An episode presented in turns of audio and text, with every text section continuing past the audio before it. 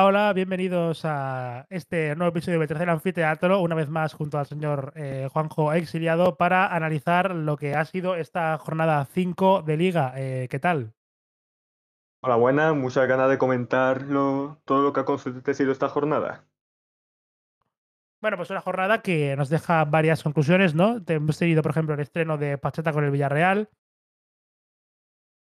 y, por ejemplo, también una Unión Deportiva Las Palmas que ya se está viendo, sí, que en un lío bastante serio, al igual que Granada, que son dos dos equipos que prácticamente son polos opuestos, porque si en uno la defensa no funciona, el otro es incapaz de meter un gol de, ninguna manera. Y bueno, y también eh, le diría que de lo más destacado, aparte de la victoria del Fútbol Club Barcelona, es el corte ya definitivamente en seco de la gran dinámica que llevaba el Atlético de Madrid en, 2000 en 2023 como año natural. Sí, ha sido lo más destacado de la jornada. eh, para, para empezar, esa derrota tan sorprendente del Atlético, bueno, sorprendente a la vez que contundente, porque fue un 3-0 en Mestalla. Y también eh, esta derrota, esta senda derrota del Betis ante el Barcelona, el primer, bar- el primer partido del Barcelona con los Joaos, con Joao Félix y Joao Cancelo. Sí, sí, un partido en el que ya eh, es el primer partido también del Betis con el, el agujero en defensa y veremos si también por tema de lesiones y edad de Claudio Bravo, a lo mejor también en portería. Veremos cómo, cómo evoluciona. Y bueno, vamos a empezar por orden, por el Rayo Vallecano 2, Deportivo Alavés 0, victoria que eh, digamos que es un soplo de aire fresco para el Rayo y que es eh, para Francisco es quitarse un peso de encima, ¿no? Porque venía de dos derrotas seguidas, sobre todo de aquel impactante 7 a 0 en el anterior partido en casa y en un partido pues bastante serio y bastante sobrio del Rayo. Quiero decir, es un partido que si bien no fue una exhibición de la franja, yo diría que fue un partido que tenían bastante controlado ante un Alavés que sí que ha, que ha competido, pero que esta vez no le ha dado para sumar puntos. Sí, la verdad es que el Rayo mm, necesitaba ya este también este parón, porque venía una sensación un tanto mala ante esa derrota 7-0 contra el Atlético en casa, luego en el Benito Villamarín perdieron eh, un poco a la, a la mínima con ese 0-1, pero a la vez al final perdieron. Y yo creo que al final este partido, esta victoria, les sirve para recuperar sensaciones, para eh, mantener esa confianza que a lo mejor se ha perdido en estos dos partidos, que al final Claro, han perdido, pero han perdido contra Atlético y Betis, que son dos equipos que van a estar en esta terna por Europa, Champions, así que creo que va a servirles anímicamente, vaya. Sí, ¿no? Pues eh, es un partido, insisto una vez más, bastante serio del Rayo Vallecano, ¿no? Sin ser una exhibición, pues diría que es un partido, pues, una victoria, pues clara. Eh, un partido en el que el Rayo tuvo las mejores ocasiones, que si bien es cierto que fue eh, desnivelado por, yo diría que la acción más polémica de la semana, que es este extraño penalti pitado a favor del Rayo que le hicieron a, Álvaro García, ¿no? Le hicieron este, este penalti, un penalti que la verdad, yo no sé si es, yo, yo diría que no es ni de, ni de broma, pero claro, también es desconcertante porque las repeticiones que dio la liga eh, durante el partido, que prácticamente solo dio dos, una desde el lateral y otra desde atrás, a cámara rápida, que prácticamente no se veía nada, en las que era muy difícil dirimir si había contacto o no, o cómo, o cómo se había caído Fran García. Es un poco extraño porque al final mm, con, el tema de las cámaras no se sabe bien desde qué cámara está viendo realmente los árbitros en el bar eh, para tomar esa decisión, porque al final, claro, vemos las cámaras que luego pone la liga en las retransmisiones, pero no sabemos si hay otro ángulo en el cual se puede ver más clarividente. Y eso sí que es verdad que es un tema que lastra un poco la liga. Esa poca transparencia de- del colectivo arbitral y del VAR en general. Sí, yo diría que eso, porque por ejemplo, eh, la, la acción, ¿no? Pues eh, Mo- Movistar La Liga subió un vídeo de la, de la acción, ¿no? Casi durante la noche del propio viernes, ¿no? Y un usuario anónimo sacó una mejor repetición desde una mejor toma que la liga durante toda la retransmisión. Pe- Pero esto, esto no lo había visto, pero esto cómo fue, que estaba el, el tal usuario en, en el propio estadio y la hizo ahí, o cómo... No, no, parecía una toma de realización que no sé cómo consiguió él, que era una toma desde atrás, eh, desde atrás tirando, desde atrás casi frontal y en cámara lenta, digamos que muy al detalle, y digamos que ahí sí que se podía ver. Es una acción que para mí sigue sin ser penalti, pero al menos genera un poco de debate, ¿sabes? No parece que Fran García se caiga, se caiga solo. Claro, hombre. Visto, claro, visto esa perspectiva que ya fue el que puso el de Twitter, pues a lo mejor ya sí se ve más claro y ahí se puede entender un poco mejor la acción que tomaron los árbitros. Pero claro, visto lo que mm, recibimos nosotros como clientes y espectadores, pues nos deja bastante lugar a duda, vaya. Sí, sí, de, de hecho es que claro, es que yo de hecho me quedé flipando mientras estaba viendo el partido con el, con el ordenador, porque yo dije, pero, pero vamos a ver, pero ¿qué es esto? pero que, que le da, que le da al suelo, que se cae solo, ¿qué, qué, qué, qué pasa? Yo digo yo, a lo mejor le empuja o algo y sale y tampoco. La cosa que tiene a veces el producto de nuestra liga. Sí, sí, un producto que está muy bien cuidado, sobre todo en estos últimos años. Y bueno, eh, un partido eh, en el que yo diría que la única nota, digamos, negativa para el Rayo Vallecano es el tema de Aridane. Si bien es cierto que Aridane eh, ayer no estuvo mal, quiero decir, estuvo, cumplió y tal, yo diría que el bajón o la pérdida de nivel con respecto a Catena, yo creo que ya llevamos cinco partidos de liga. Diría que ya podemos ir hablando de que ese intercambio, digamos, que ha salido, que para el Rayo no ha sido del todo beneficioso. Sí, está claro que este intercambio, no intercambio, porque fue un poco no oficial como tal, un poco te, me llevo a Catena, pero luego al mes siguiente tú te llevas al mío, pero está claro que aún así este cambio de cromo no le ha sentado nada bien al Rayo, es verdad. Que en defensa no, ya digo, ha sido un partido más o menos sólido, pero está claro que Arilane flojea, sin duda. Sí, no está en el mejor momento de su carrera, da la sensación de que no la sensación de que va a fallar constantemente, pero sí la sensación de que, de que digamos, de que va eh, como con, con apuros, La sensación de que no va sobrado, de que no está confiado, ¿no? De que en cualquier momento puede fallar, la sensación de que... Esta sensación de que a lo mejor piensa, ¿y si la haría? Verá que la haría, ¿no? Entonces eso habla mal de un defensa, vaya, al menos del momento en el que está actualmente Aridane. Sí, eh, diría, bueno, diría que también eh, un gran partido esta vez sí de, de Pacha Espino y de Iván Ballío. Eh, al Pacha Espino, pues bueno, pues ya está empezando a ser pues un poco lo que, lo que se preveía de él, ¿no? Un seguro de vida a nivel defensivo en esa banda. Y bueno, también otros de, otro de los destacados, aparte de Isi Palazón por marcar el penalti, Álvaro García, que eso, fuerza el penalti, aparte estuvo muy bien, desbordó bastante, fue, el, jugador más peligroso e incisivo del Rayo. Y también eh, la buena segunda parte de Jorge de Frutos y Raúl de, Tomás, porque veníamos hablando de que Raúl de Tomás quizá no estaba en la mejor forma, ¿no? Tanto física como futbolística en sí.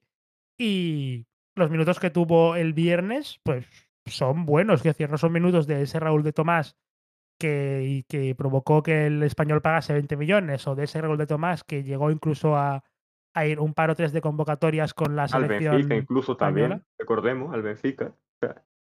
Sí, sí, que llegó a jugar Champions y todo, pero digamos que son minutos ya de un Raúl Tomás más reconocible, ¿no? De hecho, en la jugada del 2 a 0, pues deja eh, un pase bastante bueno para la incorporación de Fran García, que luego se. Álvaro García, perdón, que luego se la hace en bandeja a Jorge de Frutos, un Jorge de, de Frutos, que la verdad que para un equipo como el Rayo Vallecano, tener a un jugador así como, como número 12, como revulsivo, es un auténtico lujo a un, a un atacante así.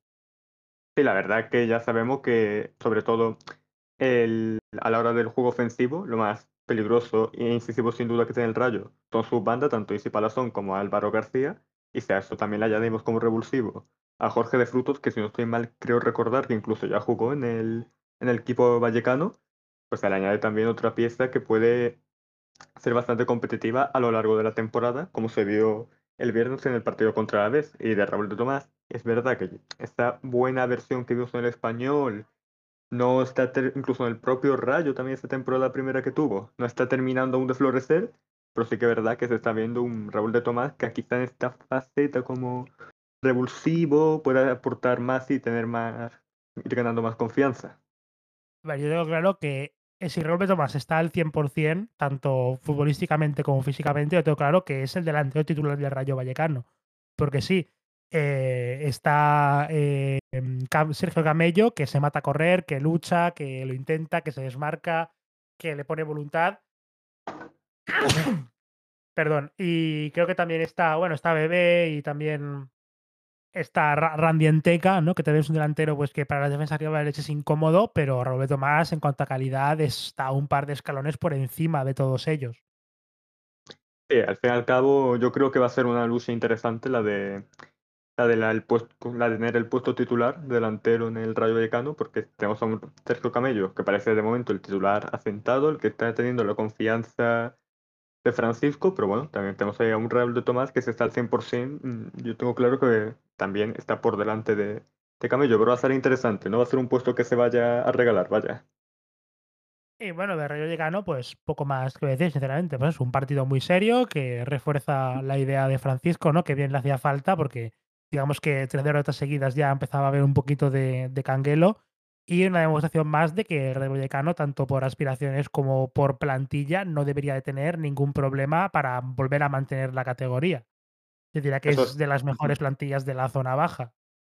Sí, sin duda, no lo veo en ningún momento luchando por esta lucha para descender. Otra cosa, un detalle pequeño que me parece aún acojonante, que es el hecho de que estamos ya a, bueno, a día de hoy ya estamos ya 19 de septiembre de 2023, repito, 19 de septiembre de 2023, y aún sigue la pancarta en el Estadio Vallecas de las víctimas del COVID, en plan, a ver, yo creo que ya ha pasado un cierto tiempo, ¿no? Que como para ya retirar eso, por Dios, que eso pasa al fútbol, ¿no? Y te encuentras aún esta pancarta por los fallecidos por coronavirus y digo, hombre, yo creo que ya pasa un cierto tiempo prudente para que se pueda retirar, ¿no? Creo yo, vaya. Sí, es, es el fondo este, ¿no? Que se supone que está en obras todo el rato, pero nunca hay obras, ¿no? Que se supone que, se, que es para terminar de redondear el estadio, ¿no? Terminar de cerrarlo, ¿no? Porque hay un fondo que falta, que siempre hay una, un, tro- un trozo de hierro, ¿no? Una- con una lona. Y claro, ha, ha habido lonas de, todo de todo tipo y condición en, esa, en ese fondo. Yo he visto desde anuncios de Nueva Rumasa, mm. desde anuncios de carpinterías. También he visto esto del COVID. Veremos a ver si se les ocurre cambiarlo y poner, aunque sea otra cosa, yo qué sé. A lo mejor ponen de nuevo la publicidad de Cubao, ¿no? Además, en el fondo, si no estoy mal, es el que pega a los pisos, ¿no? La parte en la que se puede ver desde el piso el partido, vaya. Sí, creo que sabe, sí, creo que es la parte, es, es ese fondo, sí, mm, creo. quién sabe si vemos Bueno, a Cubao de nuevo en la carta, vaya. Cubao, bueno, Cubao, que no era patrocinador este de la Real Sociedad que tenía líos con el gobierno chino o algo así, que era que lo declararon ilegal porque era como, digamos, una empresa ultra mafiosa que incluso tenía problemas con armas y cosas así. Yo No sé si era recuerdo, esa otra, o otra empresa. Es que recuerdo, creo que era esa a la que tú te refieres, que además de la Real Sociedad fue también en el Rayo, y en el Rayo creo que por temas de patrocinio, marketing y esas cosas, eh, colaron a un jugador chino en, la, en el Rayo Vallecano y Paco Gémez como que no lo quería, tuvo problemas con la directiva por ello, porque claro, le habían colocado el nota este que no iba a jugar ni un solo minuto, sí, sí. sí, una- como el Power 8, ¿te acuerdas? La empresa esta que además tuvo el nombre el campo español durante unos años, que era Power 8 Stadium, o sea, Sí, es un poco que, mm, fantasma. a ver, también está la Almería con el- lo de Power Horse, que también es una cosa, llamar al estadio así, pues me parece un poco criminal. Pero eso, lo de lo de Power 8 también fue eso, pero lo de Cubao y la Real Sociedad, eh, digamos que la Real Sociedad la suerte que tuvo es que lograron cortar el patrocinio a Mm, tiempo y no tuvieron problemas, al igual que el Rayo. Digamos que cortaron a tiempo porque si no, claro, se tuvieron unos problemas con el gobierno chino, que no es no es No, yo poca no me cosa. gustaría, no me gustaría meterme en problemas con el gobierno chino, precisamente. Además que si no estoy mal, creo que les pilló en la época de Champions, que tendrían ahí dinerito, vaya, para poder al menos tirar económicamente, vaya. sí, sí, que, luego lo cambiaron y tal. Eh, vamos ahora con el Deportivo Alavés, un partido que, bueno, pues un partido que duele perderlo, porque digamos que es un partido en el que puedes sumar, quiero decir, dentro de las quinielas del, del Alavés, este partido quizás era un partido pues que se podía luchar fácilmente por los puntos, y sin hacer un muy mal partido, el Alavés se vio to- totalmente superado. De hecho, lo más destacado es sorprendentemente Antonio Sivera, que si no es por Antonio Sivera, el Rayo Vallecano hubiese marcado el 2-0 eh, bastante antes. sí, Antonio Rivera ya hay un par de partidos, en concreto también el de el del Valencia, que lo estoy viendo bastante confiado y que está dando cierta seguridad a la portería del Alavés. Te diría que incluso el que me está aflojando un poco más es Corozabel en ese lateral derecho. Me está generando ahora un poco más de duda. Y en cuanto al Alavés, mm, es un poco un caso curioso, porque si no estoy mal, en estos cinco partidos que llevamos, los dos partidos en casa los ha ganado contra Sevilla y Valencia, pero los tres partidos que se ha tenido que ir fuera los ha perdido. Sí, la sensación de que van a tener que hacer un fortín bastante interesante de Mendizorroza, porque fuera de casa parece que no furula la cosa. El principal cambio del Alavés fue eh, que esta vez en banda derecha el extremo, en vez de ser eh, Sever Alcain, fue Alex Sola, que Alex Sola, no olvidemos que la Real Mm. Sociedad de formación era lateral. De hecho, me extrañó verlo de extremo y encima con el 7, claro, digo yo, a lo mejor es que se le ha ocurrido a Luis García Plaza ponerlo de extremo por algo, pero lo veo con el 7 y digo, ah, no, no, no, que lo han traído a posta para ser eh, extremo al, Habiendo al jugado lateral, un, poco extraño, un poco extraño cuanto menos, sí. Que no estuvo mal Alex Sola, quiero decir, le hizo una alpacha buena y tal, estuvo, digamos que lo intentó, sin tampoco generar demasiado eh, peligro. Eh, también otro buen partido de Antonio, de Antonio Blanco, que yo creo que se está estableciendo claramente como uno de los mediocentros titulares. Eh, la pareja junto a Ander Guevara diría que es uno de los puntos más competitivos de este equipo, al igual que también por delante John Guridi, que últimamente está haciendo, lleva dos partidos bastante, bastante buenos, dos partidos bastante decentes. Y bueno, y esta vez, eh, bueno, del Alavés no hay mucho más que decir. Es un equipo, pues, que tiene sus, sus limitaciones, que es un equipo que su principal baza ofensiva es el juego por fuera. Tiene, dispone de dos delanteros eh, más o menos que están bien, como Quique García y ahora ha cedido que le llega a Samu. Aparte, bueno, aparte también está Carricaburu, que lo acabo de ver ahora, que no me Ah, es acordaba verdad, de es que verdad. jugó. Ya son tres delanteros, sí, sí. Aparte también de Luis Rioja, que también es su pieza así más clave, y un centro del campo que es verdad que me parece bastante sólido, porque Guevara y Guridi, ex Real Sociedad, me parecen dos centrocampistas bastante válidos para primera, y Antonio Blanco, que ya también se está esforzando en este puesto de titular del Alavés, daba bastante buenas sensaciones también en este, no me acuerdo si era Mundial o Europeo Sub-23 que España europeo, este verano. europeo. Europeo, Sí. eso es. Sí, como pivote defensivo, eh, que principio Ujú. empezó desde el banquillo, ¿no? Como revulsivo en plan para intentar estabilizar el centro del campo, luego se hizo con un puesto de, de titular en las últimas dos o tres rondas eliminatorias, si no recuerdo mal. Y bueno, del Alavés, pues por dónde íbamos, que eso, es un equipo que tiene sus limitaciones, tiene sus fortalezas y que va a sufrir, yo creo que para, para mantener la categoría, eh, va, lo, va, lo va a competir, da la sensación de que es un equipo que en el que, del cual Luis García Plaza pues tiene bastante control, ¿no? Digamos que es un equipo que cree en él Me y claro, bien haría poco a la vez.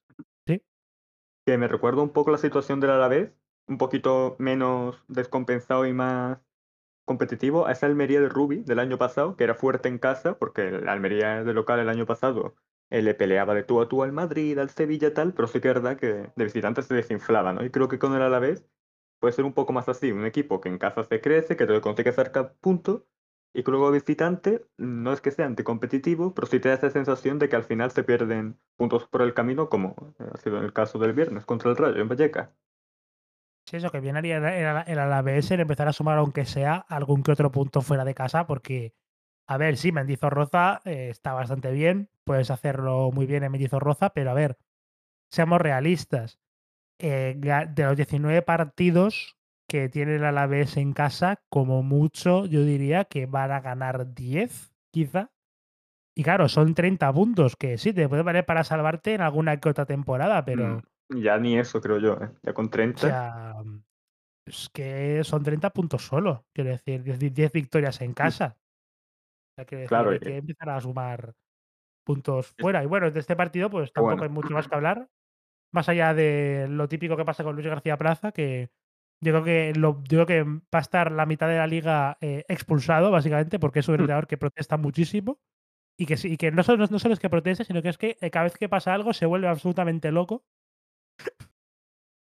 Sí, sí, es curioso porque es bastante, bastante histriónico en los partidos. Y eso es algo que o cambia él o no sé cómo va a seguir afectando porque, hombre, no creo que se pase media temporada desde el móvil en el palco, vaya. Ya, ya, bien bien haría. Bueno, pues este partido ya que podemos cerrarlo, y ahora pasamos a un partido que yo personalmente no vi mucho, que es el Athletic Club de Bilbao 3, Cádiz 0. Lo que sí que podemos decir es que es una victoria clara y contundente de la del Athletic Club, que encima, pues, eh, refuerza bastante al equipo. Eh, lo curioso de este partido es que mar marcaron sus 3 delan sus 3 delanteros centro, que es algo que en los últimos años en el club vasco, digamos que Eh, no se ha visto, la verdad, porque el tema del gol y de la delantera ha sido el gran talón de Aquiles de este equipo durante el último lustro, podríamos decir. Si durante los últimos 5 o 6 años no han entrado en Europa, ha sido básicamente porque Iñaki Williams, Guruceta, eh, el propio Villalibre, incluso alguno que había por ahí antes, han tenido rachas eh, de sequía goleadora absolutamente nefastas. Y parece que ahora, pues no sé, la maquinaria está más o menos engrasada. Parece que hay cierta ilusión aunque bueno, claro, entrar entre los 6-7 primeros va a costar lo suyo. Y claro, porque sobre todo, por ejemplo, ahora que el Girona parece que se va a meter de lleno en la pelea y teniendo en cuenta que el Villarreal es cierto que está flojo, que quizás sufre un poco más, pero yo creo que, que eso que va a ser una pelea interesante, la de aunque sea entrar en Conference League. Y claro, veremos a ver cómo le va al, al Athletic. Sí, eh, ya sabemos que el, Bilbao siempre es, verdad que suele empezar bien las temporadas, porque Samamés siempre es un fortín cuando en esta primera vuelta. Creo que el hecho de que haya marcado los tres delanteros contra el Cádiz le va a servir también un poco de motivación para que así eh, puedan recobrar esa confianza de cara al gol y así acercarse más a, a tener cifras más goleadoras.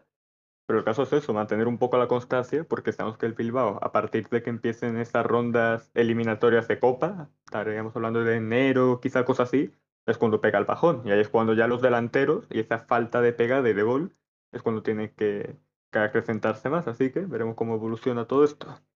Sí, es que el Athletic Club, yo creo que, a ver, no es un secreto que el Athletic Club eh, tiene un idilio con la Copa del Rey y claro, como hace prácticamente eh, 30 añazos o más, o sea, casi 40 años, que no la gana, digamos que ya es una cuestión casi de, de, orgullo, de, de, obsesión la Copa del Rey y por eso, claro, es un equipo que se la suele tomar bastante en serio y que a partir de enero, aun teniendo partidos de liga importantes, suele dar el, el callo en el torneo del CAO. Sí, a ver, realmente el Bilbao creo que es, es una decisión lógica e inteligente la que toma. El Bilbao todos los años, debido a su filosofía de plantilla, no tiene nunca, o al menos en estos tiempos más recientes, claro, no tiene una plantilla para competir a entrar a Europa. Si lo ma- la última vez que se metieron a Europa fue en los años de Marcelo Bielsa, que llegaron incluso a la final de Europa League. Pero sí que es verdad que en estas últimas décadas siempre suele ser una plantilla más bien eso de mantenerse en, esa, en ese top 10, incluso ese séptimo puesto, entonces es lógico que al final tiren por la Copa del Rey, que de son los, creo que son el segundo o el tercer equipo con más Copa Sí, del el, Rey, el- el segundo, el segundo. el segundo, el segundo correcto, y es normal que al final, pues oye, si la Copa del Rey, que es tu, uno, es casi un idilio tuyo, ¿no? Y es casi un feudo que tú tienes, y encima te da esa opción de entrar a Europa League y tener esos ingresos extra, pues oye, pues perfecto, es lógico que tome esa decisión, vaya. Bueno, y en cuanto al Cádiz, pues no mucho que decir. Quiero decir, es un partido malo del Cádiz. De hecho, en Twitter veías a varios aficionados bastante cabreados con el partido, ¿no? En plan, el típico partido malo, malo que, que sabes que vas a perder y punto, ya está, ¿no? Lo, lo típico que, que suele pasar, aunque hay un aspecto del Cádiz que sí que, eh, digamos que genera cierto miedo, ¿no? En el aficionado cadista, que es eh, Gonzalo Escalante. Porque Gonzalo Escalante, por ejemplo, la- lo que, los meses que estuvo la temporada pasada fue una de las razones, junto con Bongonda y Ledesma y quizás el Pacha, de que el Cádiz salvara la categoría. Es decir, porque si decimos cuál fue el mejor fichaje de invierno la temporada pasada, eh, es fácilmente Gonzalo Escalante. ¿eh? O sea, es que no estamos de, coña. Lo que hizo durante las últimas jornadas, el rush final de últimas cinco o seis jornadas que hizo fue absolutamente bestial. Y en este inicio eh, está bastante mal. Quiero decir, hay partidos en los que hasta incluso resta. Sí, eh, la temporada pasada vimos una versión de Gonzalo Escalante, que era un poco el jugador, como dicen en la NBA, jugador clutch, ¿no? De que en esos momentos finales te saca ese arreón y te mete un gol o te da la asistencia, y era ese arreón anímico que era lo que representaba Gonzalo Escalante en el Cádiz, aparte de que era el que hacía jugar en el Cádiz el año pasado, y sí que es verdad que ahora está bastante, bastante mal. Está en una, está de forma bastante dudoso, está haciendo unos partidos que, como vimos también el sábado está completamente desaparecido y es casi una sombra de lo que ha sido la temporada pasada, así que a ver con- qué pasa con el tiempo y a ver si consigue remontarlo, pero ya digo, sensaciones muy malas la de Escalante a día de hoy. Sí, en este inicio de liga, digamos que es la nota más preocupante, ¿no? Dentro de lo que es el Cádiz. Bueno, sobre el Athletic Club volvemos, que al fin y al cabo fue el equipo competente. El partido fue un monólogo del cuadro bilbaíno. Eh, otro buen partido eh, de Íñigo Ruiz de Galarreta. Lo de Íñigo Ruiz de Galarreta es que está llevando al centro del campo del Atlética a otro nivel, a otro escalón. Iñaki Williams está absolutamente en la llama. O sea, yo creo que dentro de que Iñaki Williams es un delantero, ya sabemos, ¿no? Un jugador bastante racheado, ¿no? Bastante de rachas. Cuando está en la racha buena es auténtico incordio, cuando está en la racha mala es una es un absoluto meme. Ya ya le conocemos al bueno de Iñaki de tantas temporadas, pero es que está, eh, muy fino. Yo diría que es el momento, digamos, más estable de de su carrera, podríamos de decir. Eh, el más estable de su carrera, no, pero sí que es verdad que da la sensación de que en el Bilbao ahora mismo eh, los jugadores de ataque, tanto Iñaki como Guruceta, el propio hermano de Iñaki, Nico Williams, parece que están todos con la flechita hacia arriba, porque Guruceta mete gol, Nico Williams sigue siendo este jugador ahora mismo desequilibrante y que siempre ataca por banda y genera peligro y tal, y Iñaki Williams parece que se está reencontrando un poco con esa versión de años anteriores, en la que parece un jugador más serio, y no es Sí. esta versión de los últimos años, de más fallón, más irregular, más con pocos goles. Y bueno, yo creo que Íñigo Ruiz de Galarreta es sin duda eh, el fichaje.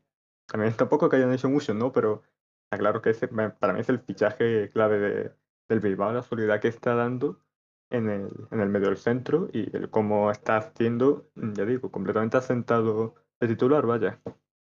Sí, yo eso, está llevando eso, pues, eh, de hecho es que se está mejorando bastante a a Mikel Vesga, ¿no? Que también era un hombre que junto a Dani García, digamos que era estaban bastante discutidos por la por la afición y tal. También, eh, buena noticia, Yuri Yuri Berchiche, que parece que está volviendo de nuevo a lo que llegó a ser, ¿no? A ser un lateral bastante competitivo. Y bueno, pues poco más que decir. Pues un día en el que todo salió bien en San Mamés, prácticamente. O sea, 3-0 del Athletic. eh, sigue la buena racha. me- me- los delanteros metieron todos su, su golito. Pues no hay tampoco mucho más que, Al final, decir. sí, al final lo único ya para terminar de puntualizar es el típico partido del Cádiz y en general de cualquier equipo de la tabla baja que, oye, no te sale el plan de juego porque está claro que Sergio González este partido se ha visto bastante superado, al final pues oye, te cae una goleada, pues por lo que sea, porque Ruiz de Galarreta está bien en el medio del campo, porque la, la zona ofensiva está ahora mismo con la flechita para arriba y de ánimo tal, San Mamés aprieta, todo lo que tú quieras, Oye, pues al final es normal que además el Cádiz, que viene de un inicio de liga bastante serio, pues al final, pues oye, se pega este bajón, pero a ver cómo les afecta ahora de cara al partido, al partido de las siguientes jornadas, que recordemos que es contra el Betis en el Vito Abril. Así que a ver Sí, cómo yo se levanta el Cádiz esta.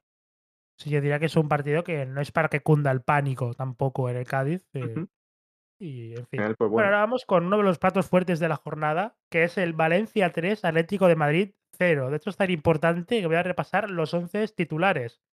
El Valencia se presentó con el siguiente 11 con, ojo, una media de edad de 23,9 años, que es una puta locura para Primera División presentar un 11 con esta media de edad.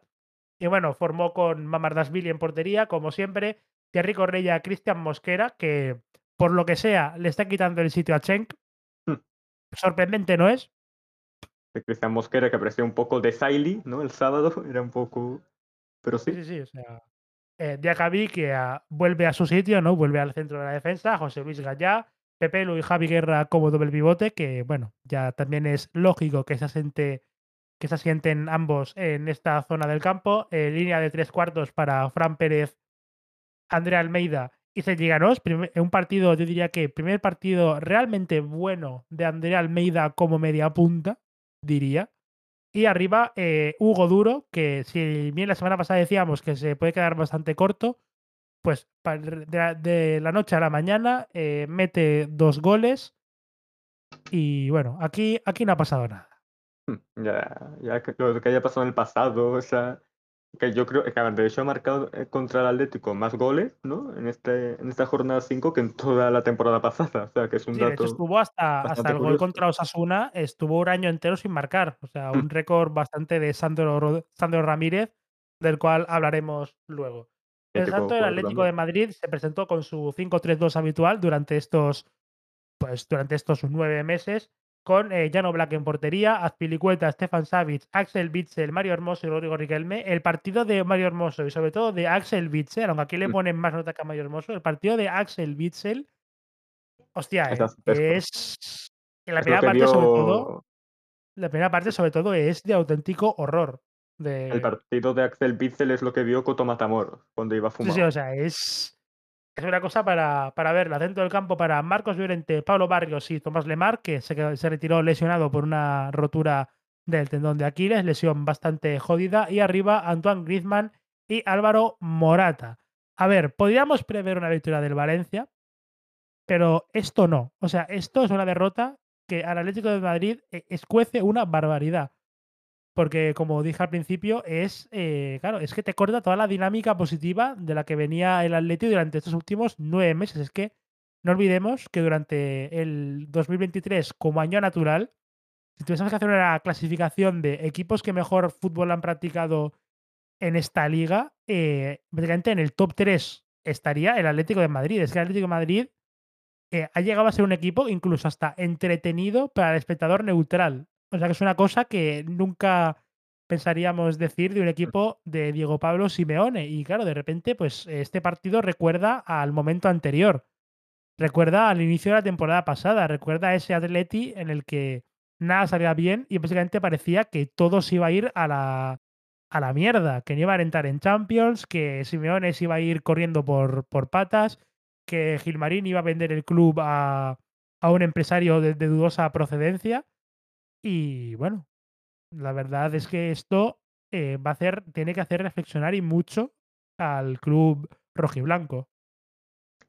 Este partido ha sido un partido en el que tampoco se puede explicar realmente bien del todo por qué se ha dado este resultado. Quiero decir, sí que es verdad que se puede explicar desde el hecho de que el, todo le salió bien al Valencia, sí. También es verdad que esa suerte, por así decirlo, la han buscado ellos porque es que luchan cada balón, eh, corren en todo momento, es un equipo que va de ida y vuelta en- constantemente, un equipo también bastante joven, con mucha garra, tal. Porque así realmente del Atlético lo que está claro que más se destaca para mal es sin duda el partido de Axel Witsel, que yo no entiendo bien del todo el por qué sigue ese hombre un año más, porque ya se le veía las carencias un poco de falto de ritmo y que se notaba ya la edad en la temporada pasada.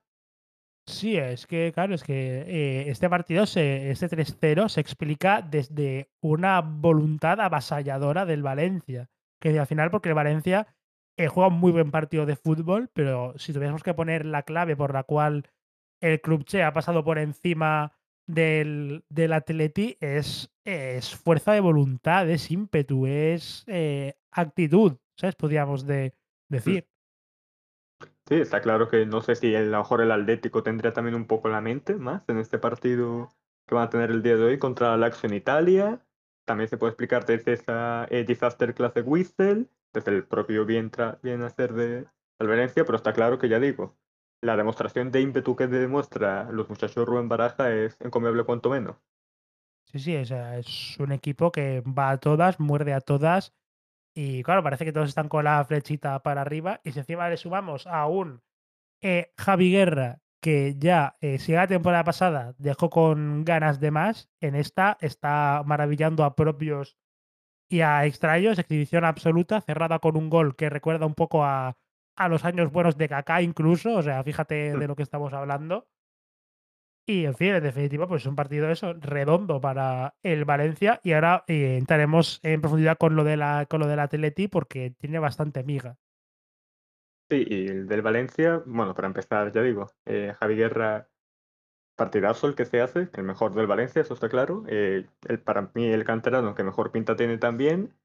Esta pareja ya con Pepelu creo que está siendo muy competitiva para ese Valencia. Además un Valencia que venía el año pasado de tener en el medio centro a Yunus Musa que no termina de convencer. Y Leis Moriba que tiene la cabeza en otro lado. Uro Rassi que tenía la cabeza en, en otro... que tiene la cabeza en otro lado?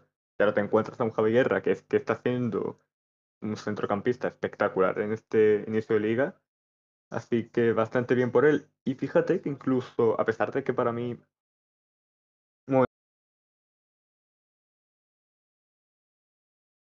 Bueno, vale. problemas técnicos.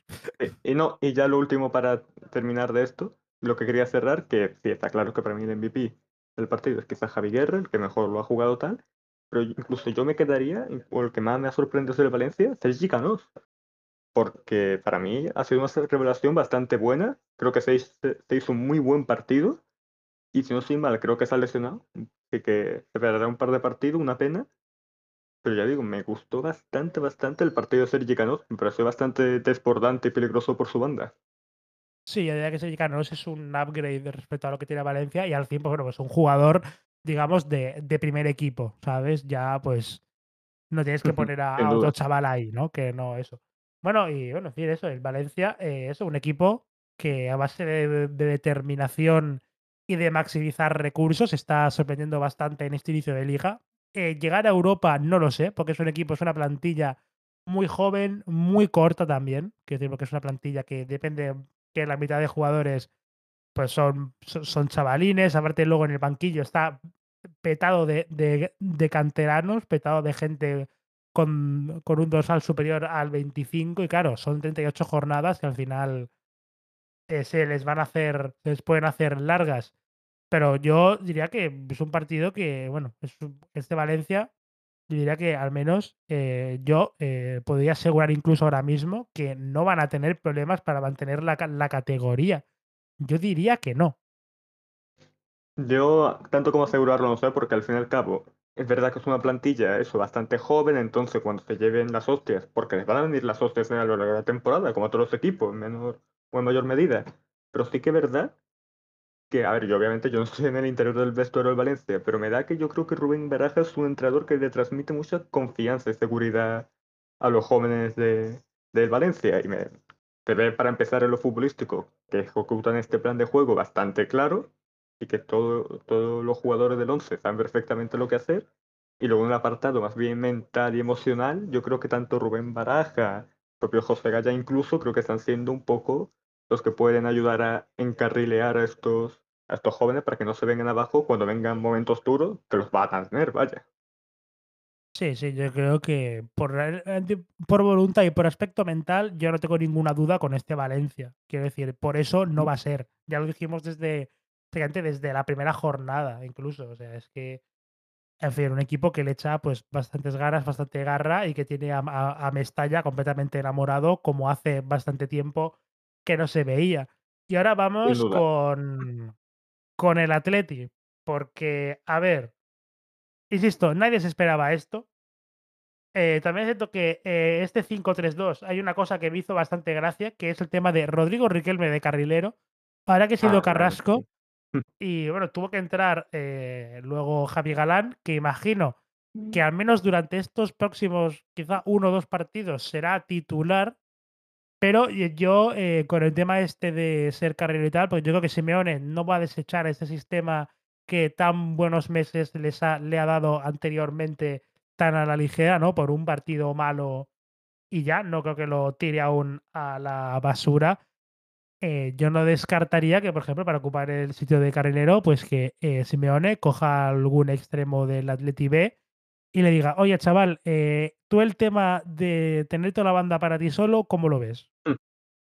O Samulino, quizá, quién sabe, Samulino, un Sí, poco... también. Es, Samuel, es que Samulino eh, puede, encajar de carrilero, pero es que, claro, eh, Rodrigo Riquelme ha jugado por la izquierda. Sam Molino la temporada pasada jugó bastante de extremo derecho. Veremos a ver cómo, cómo termina encajando eso. No yo es probable que lo que se pruebe. Veremos a ver qué once saca hoy, por ejemplo, en el partido de Champions. Y un partido que el Atlético de Madrid, aparte de que salió con menos intensidad que el Valencia, eh, se perdió desde, desde la línea central. O sea, muy mal partido de los tres. Eh, es cierto que lo que más, lo que más destaca es eh, las pifias de Axel Witzel, pero digamos que Mario Hermoso y Stefan Savic también estuvieron bastante mal. Y el tema este de la defensa del Atlético de Madrid, si siguen con este sistema y hasta incluso si vuelven a jugar con defensa de 4, teniendo en cuenta que Axel Witzel parece que está, eh, sigue apagándose y que Stefan Savic, es cierto que es un central también bastante racheado, ¿no? que cuando está en la, en la racha buena es bastante competitivo, pero cuando está en la mala pues es bastante, es muy desesperante. yo no descarto que teniendo en cuenta que el único central con un nivel más o menos regular estable es Mario Hermoso, que siento que eh, jugó fatal el sábado, pero yo diría que el mejor, el mejor defensa del Atleti durante esos últimos nueve meses ha sido eh, Mario Hermoso, sin ningún tipo de duda. Yo no descarto que dentro de no demasiado eh, empiece a convocar Simeone a algún canterano. O sea, yo La no lo descartaría. la cosa con el carrilero izquierdo me deja un poco de dudas, porque claro, Rodrigo Riquelme a lo mejor se adapta, quién sabe, pero yo no lo veo jugando a carrilero Claro, izquierdo. Riquelme, Rodrigo Riquelme ha sido un triple absoluta, o sea, ha sido Mm, un, es un que claro, triplazo. O sea, yo es lo veo que eso de extremo o, med- o extremo tirado para el centro, en plan así como la media sí, de punta, media tal. punta prácticamente. Claro, Es que mm, incluso, sí, sí. Eso por un lado. Luego, Javi Galán, yo me imagino que, o sea, la opción lógica es que sea el titular, pero Simeone como que no termina de confiar bien del todo en él. Y ya la última opción que me queda, que de hecho, si no estoy mal, creo que se va a recu- creo que ya está recuperado y puede jugar el siguiente partido, que eh, Reinildo mandaba, que si no estoy mal, creo que ya tiene el alta, puede ser. sí, pero claro, pero tiene que coger bastante forma Claro, porque lleva bastante tiempo fuera, claro, me imagino que para el par- siguiente partido de liga pues tendrá que jugar Javi Galán, otra vez sí que el de carrilero, pero yo, yo creo que está claro que el Atlético necesita ya de vuelta a Reinildo mandaba. Y también otra cosa un poco así más preocupante quizá, el hecho que claro, el fallo, ¿no? La poca precisión de, de la dupla Griezmann Morata arriba, que es que ya digo, ha sido completamente secados por Diacabí y por Cristian Mosquera, que yo creo que fue el primer partido al menos que tuvo este chiquillo de titular. Sí, es un Atleti que se mantuvo durante todo el partido bastante inoperante. De hecho, es que yo no recuerdo ocasiones claras del Atlético de Madrid, básicamente ni ninguna, No, ninguna no. ocasión clara para aunque sea descontar y tal. Y bueno, eso, insisto, un partido que va a hacer reflexionar al Atlético de Madrid. La lesión de Lemar es una tocada de huevos, quiero decir, porque en el centro del campo siento que tampoco está muy mal cubierto. Está Saúl Ñíguez, ¿no? Que quizás se me va siendo incluso un poco injusto con Saúl, porque, por ejemplo, digamos que eh, ha cortado de manera incomprensible quizás la racha que llevaba desde el partido contra el Rayo. Porque que hoy jugase, que hoy, perdón, que el domingo jugase Lemar, me pareció un poco sorprendente, teniendo en cuenta que Lemar Mm. pues viene bastante de capa caída y que Saúl, pues parece que al fin puede volver a en- volver a ser parte de la, de la causa, ¿no? Volver a sentirse útil al menos. Y bueno, ¿cómo gestionan esta baja? Yo, insisto, no descarto la inclusión dentro de poco de algún que otro jugador de categorías inferiores. En el tema de los centrales es cierto que es cierto que quizás por Axel Witsel, yo creo que dentro de no demasiado, cuando se recupere, entrará Soyunchu. Mm. Yo veo la pinta, vaya. El problema va a ser Savic, porque Savic es cierto que es un central que cada vez deja más sombras que luces. Yo creo que cada vez está como Digamos que ya en la afición incluso del Atleti se le tiene hasta cierto resquemor a Stefan Savic, o sea, le tienes hasta, hasta cierto ya, hasta cierto cansancio, ¿no? Con, con el central montene- montenegrino. Y no un descarto que par de años, que, diría yo.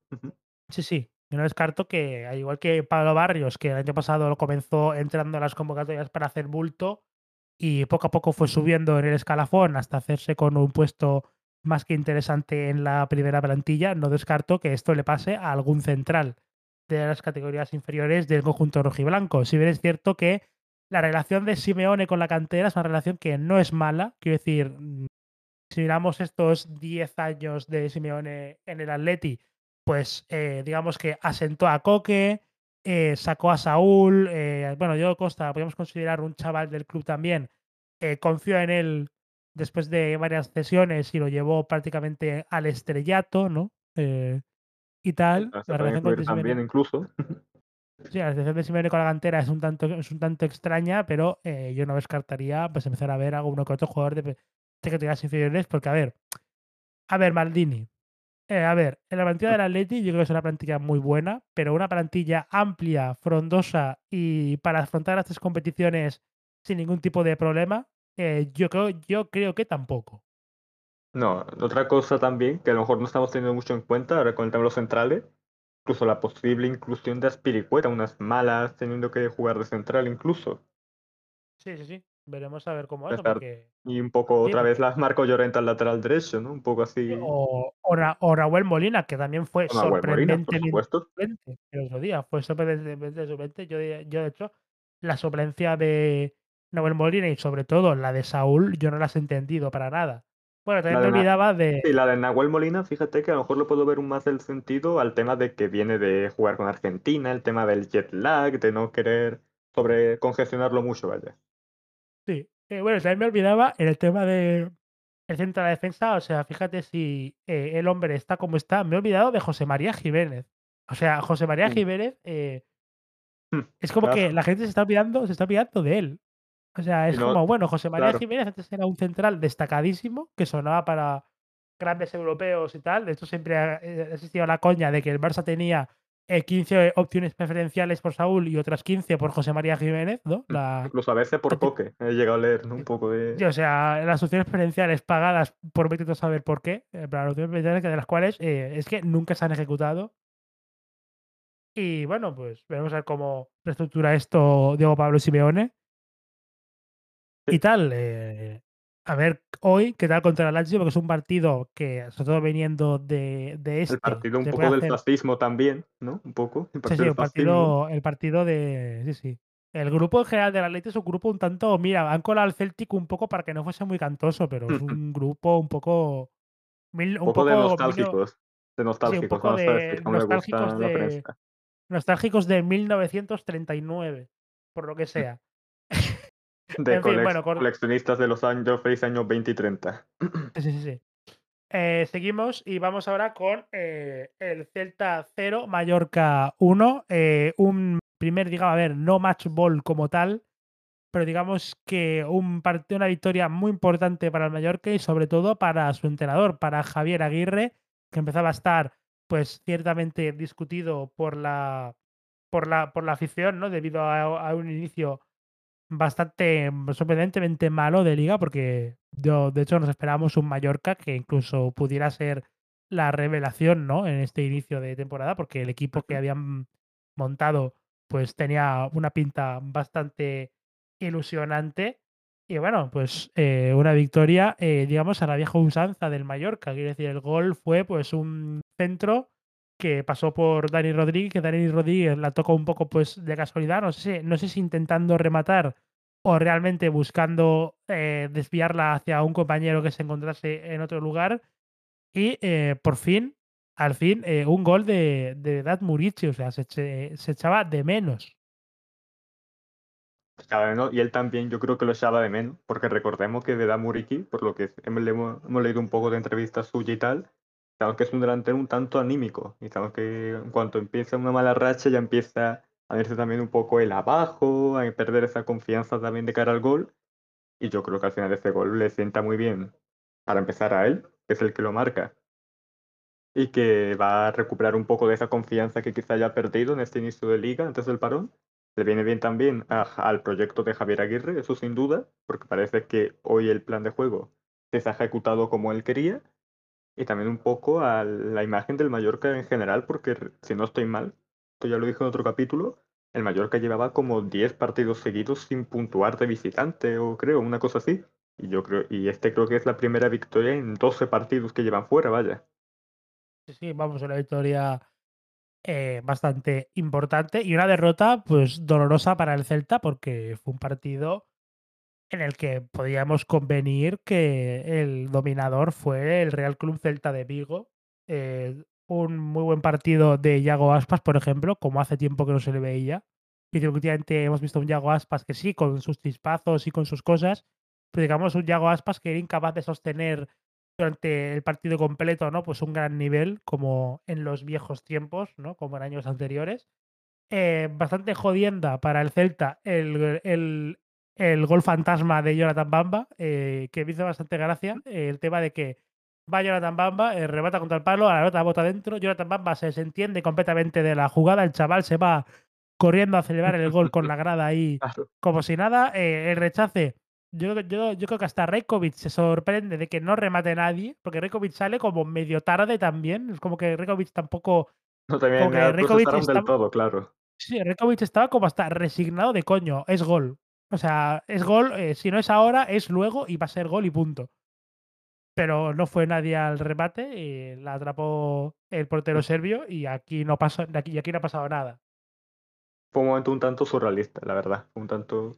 surrealista esto que se vio. Y también eso, que al final está claro que Yago Aspas ha sido el mejor de, del Celta en esta derrota. Y es verdad que al final Yago Aspas, quiero decir, ya tiene una edad, ya al, al final, quiera que no, le pesan las piernas y tendrá que buscar también un poco el Celta hacia largo plazo ese, ese recambio de Iago Aspas, tanto a la hora de juego como anímicamente, porque al final siempre Iago Aspas es un poco el que le saca las castañas del fuego al Celta y, y en este partido de hoy, lo o sea, de hoy no, de esta jornada me refiero, ha intentado todo, ha sido el que mejor y más juego ha intentado crear, más ocasiones tal, pero no ha terminado de materializarse.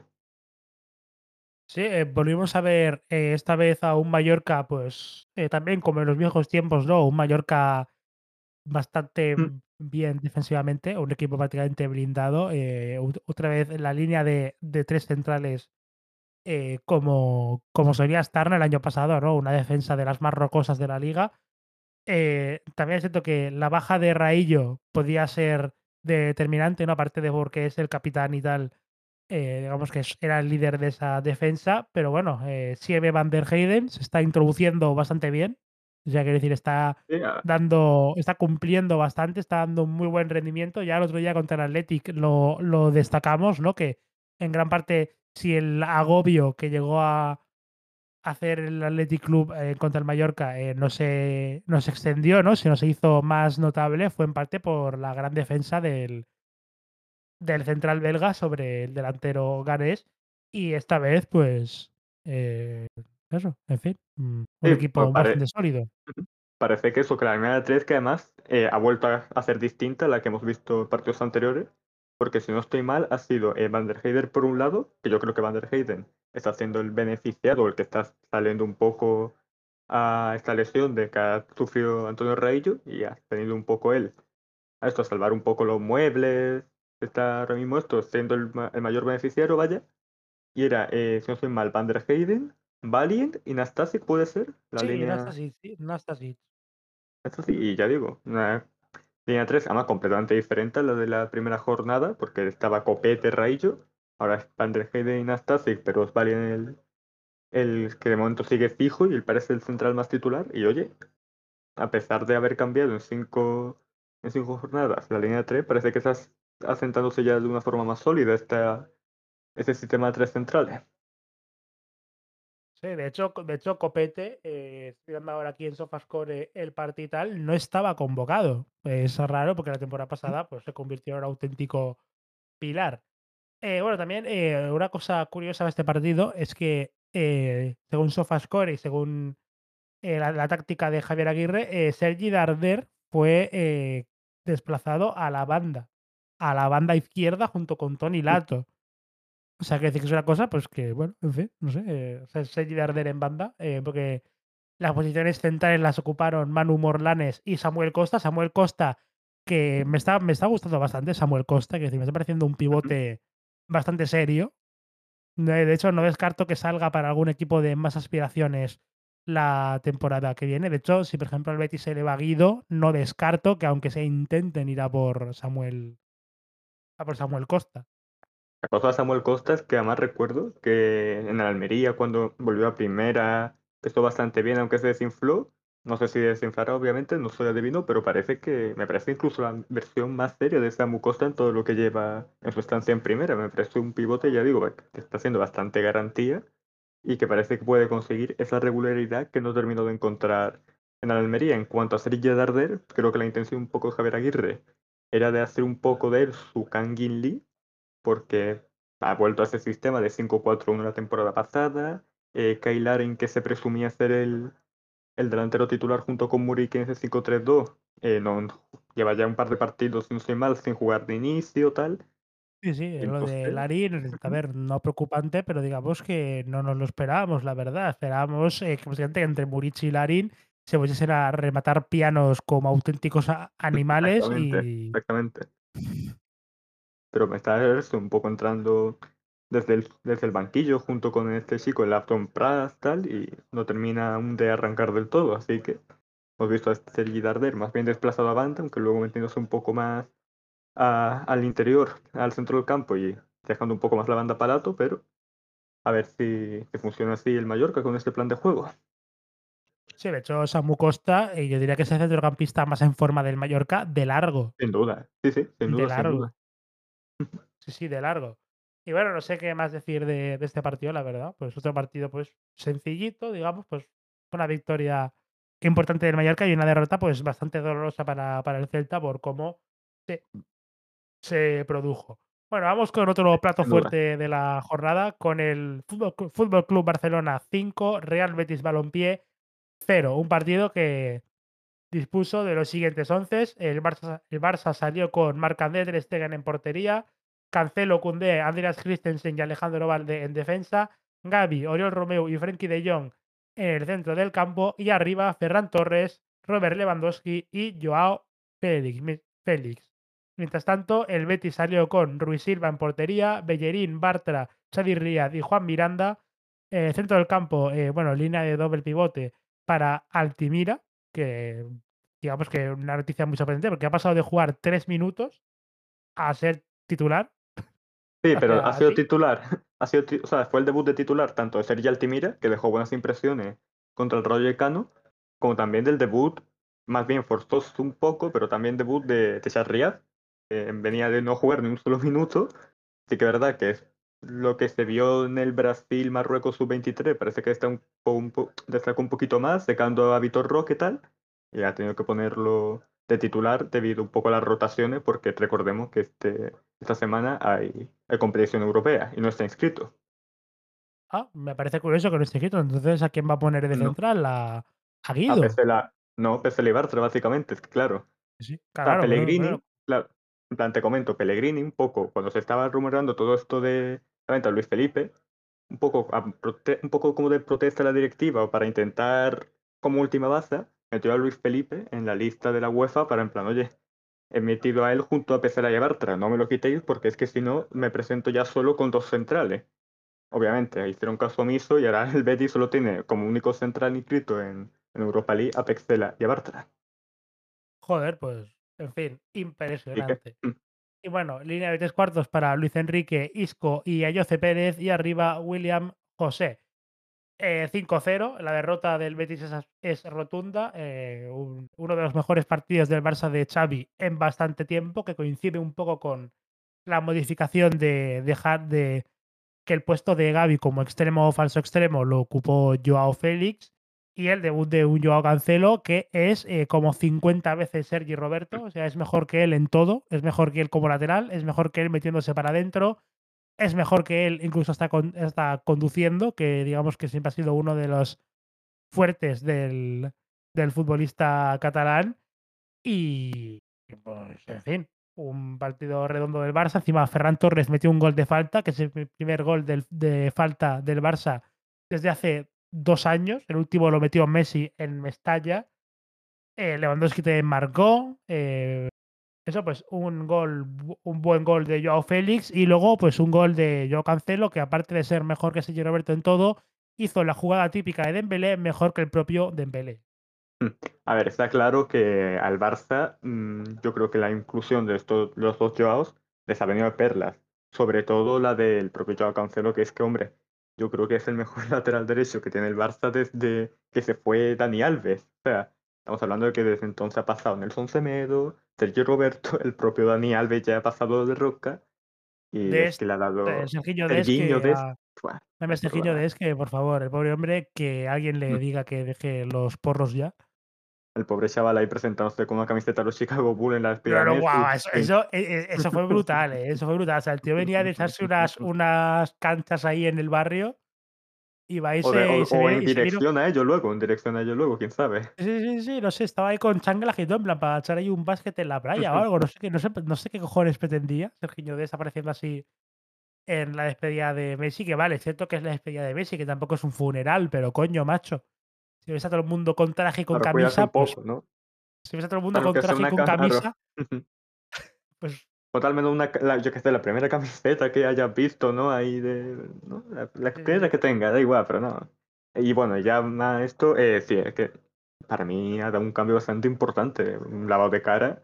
Por un lado, Joao Cancelo, desde el lateral derecho, que es que está haciendo, que es un lateral muy completo. ¿Qué quiero decir? Es que Joao Cancelo, es verdad que a lo mejor ha sido un poco ahora defenestrado por el tema de que Manchester City hizo roce con Guardiola, luego esta sesión al Bayern de Múnich que no ha terminado de dar sus frutos, pero yo creo que en el Barça, si no hay problemas ni tonterías en el vestuario con Xavi ni esta, este tipo de eh, ambiente tóxico que parece que han vuelto yo a cancelar últimamente, que está claro que va a ser el titular ya no solo el Barça de esta temporada, sino dentro de un par de años, vaya.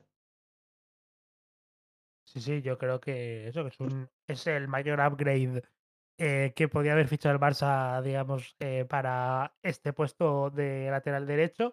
También eh, muy buen partido de Gaby, volviendo de nuevo a su posición originaria, por lo menos como interior. No tampoco un partido en el que dejase grandes genialidades, sí que llevó bastante bien el ritmo del juego, incluso erigiéndose de vez en cuando como el organizador, incluso de los ataques del, del Barça, que es algo que hace bastante tiempo que no se le veía. De, del Barça, el partido para mí de Frenkie de Jong, que me parece que ha generado juego, mm, ya digo, de forma brutal. O sea, me parece un jugador que ha hecho jugar mejor al propio Joao Feli, al propio Lewandowski, al propio, al propio Ferran Torre.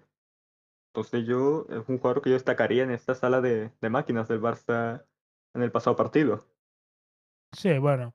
El partido, bueno, la narrativa es sencilla. El partido comenzó con un Barça bastante eh, dominante, ¿no? Se veía desde el principio pues, un Barça que estaba jugando bien, ¿no? Que estaba generando ventajas, teniendo ocasiones. A pesar de todo, el Betis tuvo una clara antes del, del 1-0, ¿no? Un chut de, de, Luis Enrique, creo, mm.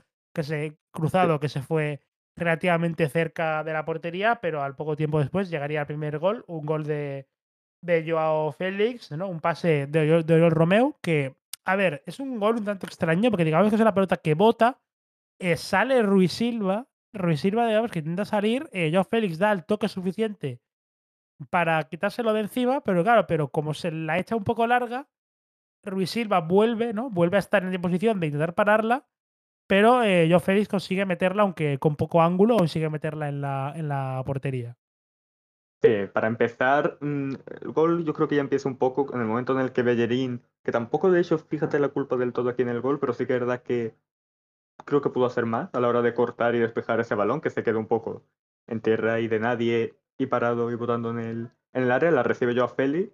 Y pues lo que he dicho también en ocasiones anteriores, Roy Silva, paradas bien, un portero ciertamente palomitero, que te puede sacar una bajo los tres palos de forma espectacular pero es que con las salidas es un cara cruz. Y sí, cayó es que cara. Salidas... En fin. Mm, se nota que eso se nota. Sí.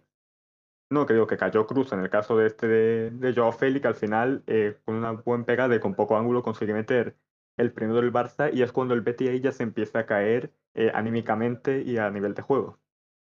Sí, digamos que se notó eh, el agujero, ¿no? Que deja Luis Felipe, ¿no? Que, de hecho, eh, veremos a ver si no es el único agujero que queda en la mente del Betis, porque la lesión de Ruiz Silva no parece tampoco muy seria, pero parece que el portero portugués no está en el mejor momento de su carrera. Claudio Bravo eh, ha sido un gran portero, es un portero mítico de la liga y tal. Pero a ver, seamos sinceros, otro año más de Claudio Bravo jugándolo todo. No sé yo si está para eso el hombre. Yo no, no lo sé, tengo mis dudas. Realmente tampoco lo juega, quiero decir, tampoco lo juega todo. Así que es verdad que hay un poco más de rotación. Ruiz Silva suele ser un poco el portero más para partidos de liga y Bravo suele ser siempre el partido de Copa del Rey, de Europa League, a lo mejor un partido entre medias de Europa League Liga para que así vaya en racha. Y es que aún así incluso diría que da más nivel Bravo que Ruiz Silva. El problema es que, claro, Bravo tiene 40 años y es más propenso a lesionarse que Ruiz Silva, obviamente. Claro, claro, tiene también su... El Barça siguió dominando a Bracer el partido y al minuto 32 un buen pase de espacio de Andreas Christensen sería eh, excelentemente definido por Robert Lewandowski, eh, que la tiró contra la base del palo y para adentro, pues un gol eh, sencillito y tal. la segunda parte, el Betis sorprendía al descanso con, con dos cambios, ¿no? El de Abde por Luis Enrique y sobre todo Ruiz Silva, que no lo parecía, pero se retiró lesionado y entró Francisco Vieites, un señor que sinceramente yo no lo mm. conocía. Y a ver, en Twitter Betis, ¿no? Con Fran Vieites, ¿no? Mucha coña de dónde ha salido este chaval, no sé qué, es un sin manos, no sé qué. No estuvo tan mal. Digamos que se le sobre todo el quinto gol, ¿no? El de Cancelo, ¿no? Que es un balón que es cierto que se confía, ¿no? Fran, yo creo que es un balón que él tenía pensado eh, pararla en dos tiempos, ya sea con el pecho o con la mano, sacándola un poco y ya, pero que el balón bota, pilla efecto y ahora que quiere meter la mano, digamos que la, la mete tarde, le pasa por, por encima y se mete en la portería. Y pues eso, pues se metió con estos dos cambios. En el minuto 62 eh, sin- eh, llegaría el gol de falta de Ferran Torres, un gol de falta en el que eh, en rueda de prensa después Ferran Torres eh, reconoció que le ha pegado mal, que en realidad él quería meterla por la escuadra tirando por arriba y que se fue por abajo y por la casualidad eh, pegó un pegó tal, tal efecto por fuera de la barrera que acabó en la cepa del poste, básicamente, pues, pues bien, no sé, lo típico, lo, es lo que tiene seguir los cursillos del señor Yados. Brillado, exactamente. Y bueno, creo que entre medias llegó la, una ocasión cara para el Betis, ¿no? Para meterse en el partido, ¿no? Que es un, un centro que le llega a William José, que remata a bocajarro y Mm, que eh, Ter Stegen realiza pues eh, la parada de casi todos los días, ¿no? La parada típica de... Del minuto 40 estamos hablando, si no soy mal, 40-42. Sí, llegó antes del gol de, de Ferran Torres y pensaba que era de la segunda parte. En fin. Y bueno, después de, después de esto, pues eh, el, Bar- el Barça introduciría cambios, ¿no? El Rafinha, Lamine Yamal, Gundogan. El propio Rafinha marcaría el cuarto de- con un tiro desde fuera del área, un gol. A ver, que no tiene tampoco que es un golazo tremendo, pero es un tiro, digamos, que no suele ser muy. Es un tiro, digamos, un poco casi eh, como antinatural, ¿no? Porque le pega así como a, a- a perfil cambiado y aún así la consigue meter a. La consigue medio cruzar y tal. Es un tiro, digamos que bastante raro, raro de ver, ¿no? Un tiro un tanto extraño. Y bueno, y ya el quinto gol, el, sí, ya el quinto gol, el comentado de Joao, de Joao Cancelo, que coge, sienta a, a Bellerín, si no recuerdo mal, le tira el amago, y la, la cruza ante Fran y termina cerrando el partido por 5 a 0. Sobre el Barça, pues no hay mucho más que decir. eh, un partido que se necesitaba este partido en este momento, que decir, porque veníamos de partidos en los que se cuestionaba bastante a Xavi, ¿no? De su idea, de no sé qué, el 4-4-2, que está quemado, y si Xavi no es el indicado, ¿no? Lo típico debate que hay con él siempre que el Barça realiza un mal partido. Y yo diría que eh, lo visto el sábado eh, debería de ser el plan a seguir. Sí, al final yo creo que eso, que el Barça, esto de, de la idea de juego, han estado todos bastante bien, así que yo creo que va a ir bien de cara a la temporada. Y ahora contra ese partido que tiene el Barça contra el Royal Antwerp en Champions, Sí, ahora en unas, en pocas horitas, en pocas horitas contra el, el Amberes, sí, en pocas, en pocas horas. Por un lado, y luego por el lado del Betty, pues a ver, yo que lo siento, es que Fran Viete no, no tiene nivel. No tiene nivel ni, ni siquiera ni para las primeras, te diría yo. Portero ya de 24 años, un portero que se fichó del Lugo con nada más una cifra bajo palo un tanto mala. Portero que, bueno, sí que es verdad que para. Porque hay veces que veo partidos del filial, ¿no? Del Betty Deportivo cuando tengo tiempo, y no es un portero que en segunda RF tampoco es que sea inseguro ni nada. Quiero decir, portero que bien, pero tampoco lo ves destacando, ¿no? Quiero decir a lo mejor cuando ves un partido del Barça B, tú sabes quién es un jugador que está ahí y vale. Y cuando ves un jugador que está en el Barça B, en el fila de tu equipo, y sabes que puede hacer grandes cosas, ¿no? Como el propio Sergio Riva, del que luego hablaremos, ¿no? En el Almería. Entonces, claro, Fran, pues, ¿qué quieres que te diga? No, es que no lo veo capacitado, ni para primera, sinceramente. Bueno, hablando de la portería del Betis, dijimos hace unas semanas, ¿no? Por la coña de que a lo mejor dentro de poco el Sevilla se plantaba con un portero, pues, eh, del B o del juvenil, incluso por necesidad. Y a ver, yo no sé cómo está el tema de los porteros en el Betis, ¿no? De los porteros del filial, del juvenil y tal. Teniendo en cuenta que Ruiz Silva está irregular, que Claudio Bravo tiene ya la edad que tiene y que Fran, pues, pues eh, salió el otro día y tampoco quedó muy bien parado, pues no sé, a lo mejor nos plantamos en la jornada 25 con, un, con el Betis saliendo de en portería con un chaval de 16 años o, o de 17 con el 43 a la espalda y teniendo que comerse el muerto. La cosa de la portería del Betty es que si no estoy mal, Bravo ya ha vuelto a la convocatoria y sabiendo que es el portero preferido y los gitores o Pellegrini, tengo claro que va a jugar el jueves, que luego- no sé hasta cuánto quizá durará, esperemos que al minuto 25 no tengamos ya el primer cambio, pero el caso es que yo creo que al final Bravo va a tener que jugar hasta que Ruiz Silva se recupere, que si no estoy mal se recupera el 22 de octubre, o sea que nos espera un mes, nos espera un mes en Ruiz Silva. Pensaba que era menos, ¿eh? Pensaba que era menos, ¿eh? Que va, que va. Al final se ha estimado que va a ser a partir del siguiente parón, que es contra el Getafe, el 22 de octubre.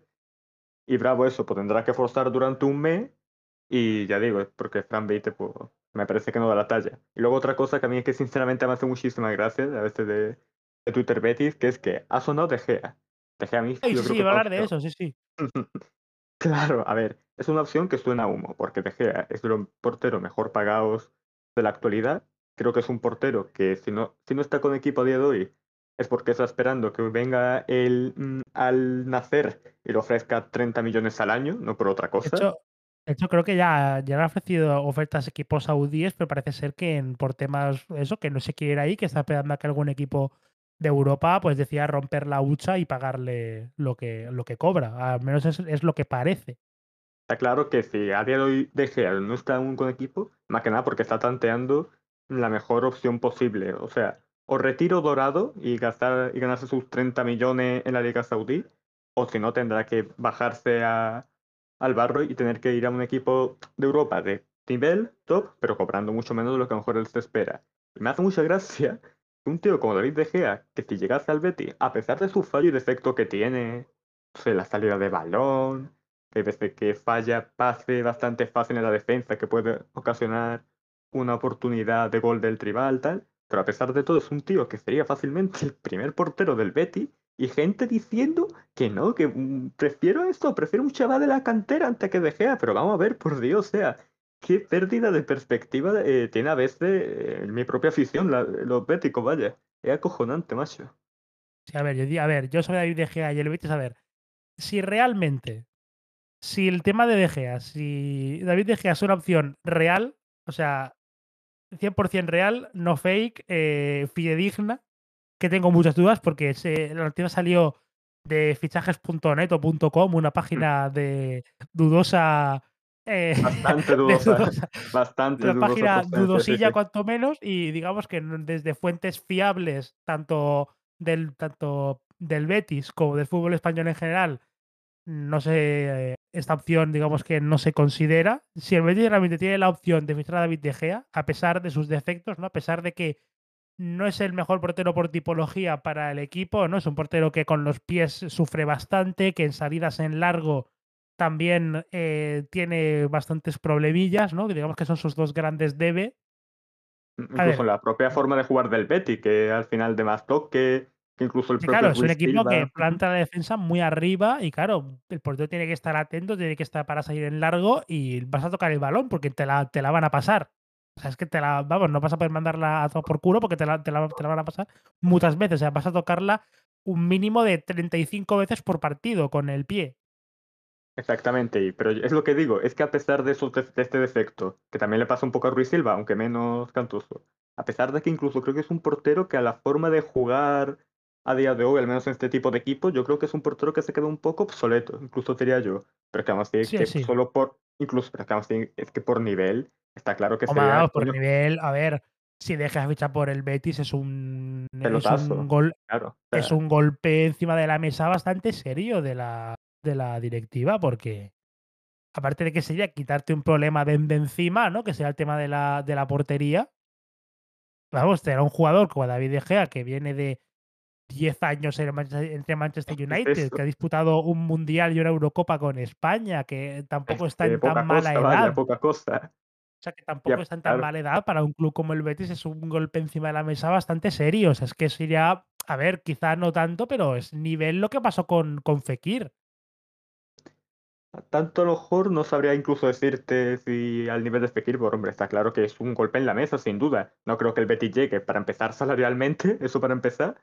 yo, creo que si David De Gea en el United se decía que cobraba entre 12 y 16 millones. Se decía que cobraba David De Gea que quieres ser mejor pagado y cobra la mitad. Quiero decir, para ponernos, a ver, para ponernos en situación, claro. Creo que son brutos, ¿no? No creo que sean netos, ¿no? Porque si cobra 12 netos, ya, mira, ya. A ver, ya sí que, ya sí que no. O sea, ya si cobra David De Gea 12 netos o espera cobrar 12 netos, pues no sé, pues. Eh, no A creo mejor, que claro, a lo mejor cobra 12 pero sin el uno a la izquierda, que es muy probable que pase. A ver, yo de hecho también es raro que David Gea siga sin equipo, me parece un tanto extraño. Es cierto que las grandes porterías de Europa están todas cubiertas, pero no sé, por ejemplo, el Bayern, que es cierto que tiene ahora ahí a Sommer y tal, Bueno, el Bayern, extraño no. que El Bayern ahora, si no estoy mal, Sommer se fue al Inter de Milán, ¿no? ah, sí, Sommer se fue al Inter, bueno, pero el Bayern, digamos que, a ver, entre que Neuer está lesionado y tal, ahora mismo el portero del Bayern, yo no yo no sé quién es el portero El del Bayern Bayern. de Múnich. Ah, ¿cómo era? El tal este que lleva no sé cuántos años suplente, el tal Sven Ulreich o Ulrich, algo así. Sí, Ulrich, sí, eh, ¿vuelve a vuelve a ser Ulrich el titular del Bayern? Voy sí, voy a mirarlo.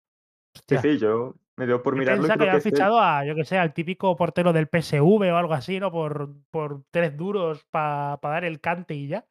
Si no estoy yo mal, los que sí. porteros del Bayern son el Sven Ulreich este y un portero israelí, judío, un tan Pérez o algo así, creo, si no estoy mal, ¿eh? Sí, sí, sí, sí, sí, sí, sí. Y el otro es un canterano random. De hecho, el Bayern, es cierto que también es lo que para el juego de Tuchel, David De Gea no es el portero ideal por tipología, pero coño, me extraña que no lo hayan fichado. Es cierto que el Bayern es un club bastante tacaño en cuanto a traspasos y sueldos, ¿no? Digamos que es un club que tiene el gasto bastante controlado, que Es un club que, del cual no es fácil subirse a la parra, la verdad, con el tema salarios. No es para nada sencillo. Pero, ejemplo, me extraña que no lo hayan fichado. Incluso, yo qué sé, mm, equipos de quizás de. A ver, no quizás de tan segundo orden, pero por ejemplo, eh, el que el Madrid no lo buscase me, me pareció claro, raro. Que de fuesen, que de directos a por Kepa. Me parece también raro. En Premier, a ver, Es cierto que viene de allí y que quizá no le interesaría seguir en Inglaterra, pero también me parece curioso claro. que ningún equipo, aunque sea para tenerlo de suplente, lo fiche, porque, a ver, vale, sí, va a cobrarte un pastón, pero es que no, no le pagas traspasos, no pagas traspaso por el hombre, que al final traspasado saldría por unos 50 millones. Y claro, si ahora eh, se está quedando sin opciones y empieza a sonar para el Betis, pues a ver, es un fichaje que yo haría de, de- de cabeza. Es que vamos, es que es vamos, es que es. Eso está claro. El problema también es que Bravo es un portero que tiene bastante ego, es un tío que también es prácticamente el portero, es que es el ojo derecho de Pellegrini, básicamente, en el vestuario, para que nos entendamos. sí, Ha sí, tenido claro. también claro. alguna, cuando no juega titular, hay veces que en Twitter tiene unos mensajes bastante subidos de tono. Oye, pero cuando lo hace Ruiz Silva bien ponéis vídeo suyo y cuando lo hago yo bien no ponéis vídeo mío, no sé qué, en fin. Entonces un poco complicado decirle, oye, ahora vas a tener que ser el tercer portero, ¿vale? Y aparte que eso, salarialmente, el máximo a día de hoy a, Rui- a Guido lo van a renovar o se intenta que se renueve y le han dicho que 3 millones y poco más como máximo. O sea, un tío que viene a cobrar, ya. claro, cobraría un cuarto de los que cobraste el año pasado. Hombre, si Sí, quieres seguir sí. jugando al fútbol competitivamente, pues oye, a lo mejor pasas por el aro. Si buscas dinero, pues a lo mejor tienes que buscar al jeque del al, al campo. Sí, sí. A ver, yo de hecho tampoco descartaría que si este tema se agudiza, ¿no? El tema de la portería del Betis, que en enero a lo mejor haya botón del pánico y que, y que pues venga algún random que se encuentren por ahí. Al igual que botón del pánico puede haber con el tema El del central. centro de la defensa. Porque, a ver, el agujero que deja Luis Felipe ya sabíamos que iba a ser gordo. El sábado, el sábado se demostró con creces, o sea, primer partido y ya en la frente. Y claro, eh, jugó Xavi Riyad, que no salió muy bien el chaval, es un chaval con potencial y tal, pero a lo mejor para darle tantos galones desde el principio no está ya, no, no está aún, quiero decir, no está aún para darle tanto trote. Y claro, el buen partido de Altimira ha hecho que en el Betis se sobrevuele la idea, ¿no? Entre la afición de que, eh, de que Guido Rodríguez a lo mejor retase su posición a ser central y el pivote se lo quede Sergi Altimira. Eso es una posibilidad también a tener en cuenta. A ver, yo lo que creo un poco viendo calendario y la mentalidad de Pellegrini, creo que el hecho de poner a Sarria de Altimira titular responde a dos cosas. La primera, el, quiero decir, tú asumes, siendo el Betty, que vas a perder contra el Barça, porque además el Betty contra los grandes siempre suele mm, bastante a deber, suele ser un equipo que bastante, juega incluso ciertamente algo acomplejado, además sobre todo contra el Barça, porque el Real Madrid sí que es verdad que lo consigue dar pelea, al Atlético viene de empatarle, pero contra Barça y Sevilla con los equipos con los que más se acompleja un poco, ¿no? Incluso también en Europa League, por desgracia, en fin. En Europa League la segunda parte contra el Manchester United en Old Trafford parecía que, no sé, que se creían los jugadores que los del Manchester United emean petróleo, cagan queroseno o algo, porque no sé, no sé qué pasa. Es verdad, o A sea, ver, esa eliminatoria fue un atropello un poco serio, ¿eh? Del, del, de- del United, ¿eh? Fue un en la poco. segunda, sí, eso sí, puntualizo, en la segunda parte. La primera parte me parece ciertamente competitiva, pero la segunda parte ya se cae por completo y siempre se tiene con esa mentalidad de que, hombre, que el Manchester United con el presupuesto que tiene, que los jugadores son muy buenos, coño, obviamente, quiero decir, cabe en una, o sea, lo lógico en las quinielas y cuando ves el resultado es pensar que el Manchester United eliminará al Betis, pero coño, que Rashford termina el partido y se va con su esposa y su novia, esperemos que no como Anthony y Greenwood, ¿vale? Pero se va con su novia y, coño, pues yo qué sé, está ahí tal, se va a jugar con sus amigos al Fornite, no se va a una fortaleza de hielo como Superman a mejorar todo el día, ¿sabes? Ya, ya, quiero decir que no son, no son superhombres, ¿no? Quiero decir que, Claro, claro, que son grandes jugadores, pero quiero decir que, coño, que, que estás encima en competición europea en, en eliminatorias. Que, que, que- ¿Qué te esperas, macho?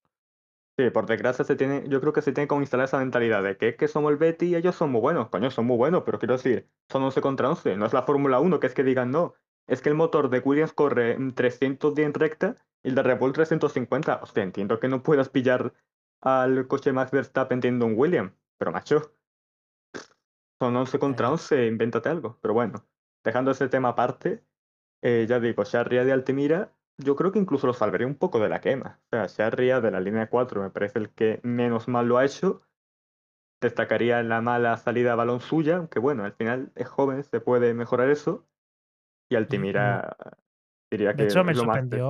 Ujú, me sorprendió para mal esta teoría de densidad de balón, porque claro, es cierto que el Barça últimamente está fichando a centrales, ¿no? Que son bastante contundentes para su filial, ¿no? Que, pero que tienen problemas con balón y que el filial, el Barça B, sirve un poco para intentar eh, pulir estos defectos, ¿no? Hemos visto el caso de Araujo, está ahora el tal Mika Gilfaye también, ¿no? Que ahora parece un señor que, un central que parece bastante contundente, bastante sólido, porque con balón es un tanto ortopédico y lento, ¿no? Más que impreciso, es lento, en plan que eh, por ejemplo, cuando le presionan tarda bastante en armar la pierna para los pases, ¿no? Se los piensa de demasiado quizá, ¿no? Y tal. Y me sorprendió para mal Chadi Riad con Balón, porque digamos que eh, yo la gente que veía al Barça el año pasado y años anteriores, digamos que no se destacaba a Chadi Riad como un, como un central con problemas tan serios en salida de balón. Es cierto que el Barça presionó muy bien, pero eh, tuvo un par de pérdidas que me dejaron un poco, un poco frío.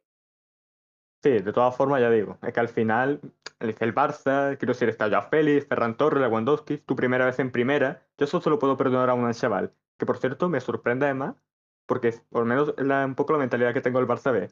Eh, yo creo que, al menos en los últimos años, siempre habéis sacado como centrales que, no, que eran un poco contundentes, pero buena salida de balón, ¿no? Un poco estilo quizá Eric García, ¿no? Y ahora parece que la tendencia está siendo un poco al revés, o eso es lo que se parece que está pasando ahora.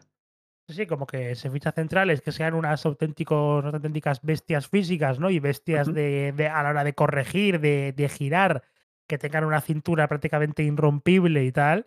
Y luego ya con balón, ya nosotros, mediante la formación, ya les enseñaremos las cuatro cosas que hay que enseñarle y, Sí. y para adelante. Sí, mientras al final se domine lo básico, que es la contundencia, y eso lo digo también en el caso de Sharia, mientras se domine un poco esto, el hecho de ir bien al corte, ser contundente, tal, al final, bueno, la salida de balón pues, puedes mejorarla o una mala metes pata pum para arriba. Y yo creo que eso, Sharia, incluso que se me entienda ahora, ¿vale? Recuerdo un poco a Ronald Araujo, ¿vale? Por la forma de jugar, digo. Obviamente, no creo que llegue al nivel de Ronald Araujo porque me parece de los mejores centrales de hoy. Pero bueno, pero sí, me recuerdo un poco a ese. Y bueno, luego ya así un poco Altemira, me gustó, bueno, a ver, me sí, gustó, de- me el mejor del más, Betis de largo, el mejor claro, del Betis de largo, con mucha di- diferencia además. sí, y además, Y coño, bueno, siendo primer partido titular contra el Barça, yo creo que al final te viene bien, quiero decir, has perdido contra el Barça en tu primer partido titular, bueno, pero es que es un poco lo normal, o lo que se presupone, ¿no? Entonces creo que eso puede quitarle un poco más de presión. Si hubiesen hecho un partido malo contra, con todo mi respeto, contra la Granada, pues serías, hostia, estos dos chavales que no valen ni, ni para el calavera, Dios mío. Pero al final, hostia, que se te presente yo Feli o Ferran Torres, que viene de verse 38 TikToks de Yados y, claro, es más sí, sí. difícil. Claro, claro, es, bastante complicado. De hecho, eh, eso no descarto que Altimira, eh, veremos a ver, eh, dentro de. 2 días que el Betis juega fuera o juega en casa. No recuerdo contra. Juega juega fuera juega fuera y juega en Escocia contra el Glasgow Rangers. Bueno, Y partido, a ver, a priori sencillo, pero tampoco tanto. Partido que si lo pierdes te jode bastante y si ganas, pues, eh, encarrilas el grupo, pero si lo pierdes, cuidado. yo, fíjate, incluso me conformo con un empate. Empata fuera y ya aquí en casa le gana. Porque el Sí, Glasgow es ver, Rangers, eh, por claro, mucho es que que se más diga tal. Es que más que nada ir a ir a Escocia es una tocada de huevos. Quiero decir, ir a a Ibrox o a Celtic Park, pues a ver, es un poquito, pues, como cuando tienes que ir a Turquía o a o a Grecia, ¿no? Que digamos que, a ver, que que es un Sí. poquito que te toca un poco la la la moral, ¿sabes? Tener que ir allí. Salvo por el factor de temer por tu vida, yo creo que es un poco así. Al final son, coño, Celtic y, y Glasgow Rangers tienen dos aficiones bastante, eso, bastante pasionales, bastante creativas, porque recordemos que creo que fue en el, el derby de Celtic Glasgow o algo así, que fue cuando se murió la reina de Inglaterra. Entonces, claro, en Escocia siempre hay como eso de la reina, ¿no? Y pidieron en el minuto de silencio que no la liasen y se pusieron a, se pusieron a aplaudir los jugadores en plan como forma de respeto y los aficionados de ambos equipos cantaron algo así como si odias a la reina, aplaude, ¿no? Y estaban aplaudiendo, así que un poco una afición sí, sí, campos campos encima bastante míticos, Exacto, ¿no? Lo lo los 2 sin y duda, tal, claro. que son son partidos de es un poco un poco dificilillos. Incluso los bueno, futbolísticos de está un jugador como James Tavernier que ahí por el lateral derecho es bastante incisivo, así que cuidado. Pero Sí, bueno, digamos que eso. Yo diría que, a ver, el Betis, el grupo que tiene, eh, a ver, ahora que la baja de Phil Vital es un grupo para pasar y hmm, que sí, le duda. convendría más que nunca al Betis quedar primero de grupo, yo creo, porque este año tiene pinta de que de Champions van a bajar, Maul van a bajar algunos del copón, sobre todo el, del, el, de- el que baje del grupo del PSG es una jodida es, importante. Cualquiera de los, de, de los tres que baje. es que es candidato, es que o sea, es que el que baje de ese grupo es candidato a, a ganar la Champions, hasta que baje el Sevilla con Sergio Ramos, obviamente, pero A bueno, a de ganar la Europa League. O sea, por ejemplo, imagínate que el Betis queda segundo de grupo, ¿no? Y de repente baja el, baja el PSG. Y te toca jugar contra el PSG Mm, en febrero, contra Mbappé y su puta madre en febrero. Al Parc Claro, es que, es que claro, ya digo, a ver, el grupo, bueno, eso realmente lo podemos analizar luego, la verdad, Sí, vamos sí, a dejarlo. analizamos los grupos de competiciones europeas. Vamos a seguir un poco con este análisis. Eh, Getafe 3, Osasuna 2. Eh, primer partido del Getafe que no veo y de repente 5 goles. A mí esto me lo van a tener que explicar bastante bien. Getafe Osasuna 3-2, que me, hay una cosa que me sorprendió a mí, que fue el hecho de que, eh, si no soy mal, José Ángel Carmona, que es lateral de formación, incluso quiero recordar que jugó un par de partidos central y tal, jugó, jugó de interior, o eso parece, o... A ver, es que eh, Bordalás, el doble, el doble la- lateral es su vida. Quiero decir, recordemos que el señor ha sido capaz de poner a cuatro laterales y a dos los pone de extremos, aunque nunca, aunque no hayan jugado allí en su vida, pues vale, tú tira y ala, y arrea. Sí, Sí, sí, entonces, claro, me extrañó un poco porque vi la alineación en plan inicial antes del partido y, y vi Carmona de interior, ¿no? Ahí mm, al lado de Máximo Vital, digo, pues este chaval no ha jugado en el centro del campo en su vida, ¿no? ¿Cómo le va a salir ese experimento? Y parece que le ha sí, funcionado, oye, ha sí, funcionado. sí, de hecho marca gol el señor José Ángel Carmona. Eh, bueno, pues el Getafe, pues eh, lo de siempre, ¿no? Su alineación, un 4-4-2 típico suyo. Eh, eh, lo de Yené como como, bueno, como pivote, no, como mediocentro, se está asentando, que es una cosa que me sorprende porque, porque digamos, claro, Yené siempre ha sido el, digamos, en esos últimos años del Getafe, siempre ha sido, digamos, pues eh, el pilar en defensa, que ha sido el central más destacado. Sí, Jenner siempre ha sido como ese central más contundente, más titular, y parece que en esta posición de central, y un poco también supliendo esa baja de, de Mauro Arambarri, parece que se está asentando en este puesto de, del pivote junto con Nemanja Maximovic. Bueno, y sobre Osasuna, pues, eh, a ver, yo, yo no tengo dudas de que Osasuna va a volver a hacer una temporada más o menos decente, que no van a sufrir por descender ni nada y que el tema de Europa se les puede complicar y tal, pero yo creo que es un equipo pues que tiene ba- bastantes buenos cimientos, ¿no? Pero digamos que este inicio de temporada nos deja las claras que quizás pues el equipo digamos que el plan y tal, como que ya no sale tan bien el plan. A ver, de los Asuna, un par de cosas de destacar. La primera, eh, se nota que le falta algo en banda. Se nota que le falta algo en banda, se nota que la falta de Afde, que al final era un, un, extremo que lo saca de revulsivo y te puede cambiar un poco las cosas, te desequilibra un poco por tu banda, tal. Y eso yo creo que está claro que los Asuna lo ha perdido y tampoco lo ha reforzado. Sí, se ha entregado a José Arnaiz, pero ni por nivel ni incluso por forma de juego me parece ese tipo de, de extremo. Eso por un lado, lo que me genera un poco más duda. Y ya otra cosa, que yo creo que esto sí que lo van a conseguir remontar Yagoba y los propios jugadores. Pero es el tema de que la pareja David García Catena, que es una, una pareja de central que se presumía top, está dejando un poco de dudas, incluso en el propio juego aéreo que lo dominaban. Coño, o sea, son dos centrales que van bastante bien por alto, sobre todo David García, y les está costando incluso en ese aspecto que se supone que es su principal virtud. Sí, de hecho, eso, David García ha empezado el inicio de temporada pues un tanto un tanto irregular. En este partido le acompañó Jorge Rando, ¿no? En, en defensa. Y claro, le pasa un poco como, como al Mallorca, ¿no? Digamos que es un equipo que nos enseña acostumbrado, sobre todo a nivel aéreo, a ser una auténtica fortaleza. Quiero decir, eh, pocos goles de centro le vas a marcar tú a Osasuna, igual que a ese Mallorca de Javier Aguirre. Y pues en este partido, prácticamente todos los goles de cabeza a, a balón parado, ¿no? Que son jugadas que Osasuna históricamente y también con Yagoba son jugadas que, que se suelen grabar a fuego, ¿no? Son jugadas que suelen trabajar bastante, que suelen tenerlas bastante interiorizadas, tanto para atacar como sobre todo para defender. Y sí, en plan, yo eh, confío en Yagoba, confío en que va a remontar esto, ¿no? Que, que llevará al equipo a, a, la zona tranquila, ¿no? Que será una temporada, pues, más o menos decente, quizás no tan buena como el año anterior, ¿no? Porque el año anterior, claro, para segunda llegar a Europa le pasa una vez cada 20 años, ¿no? De, de, de media, ¿no? Llegar a competiciones europeas es un, es un éxito, ¿no? Es un, es un éxito eh, rotundo para el cuadro rojillo.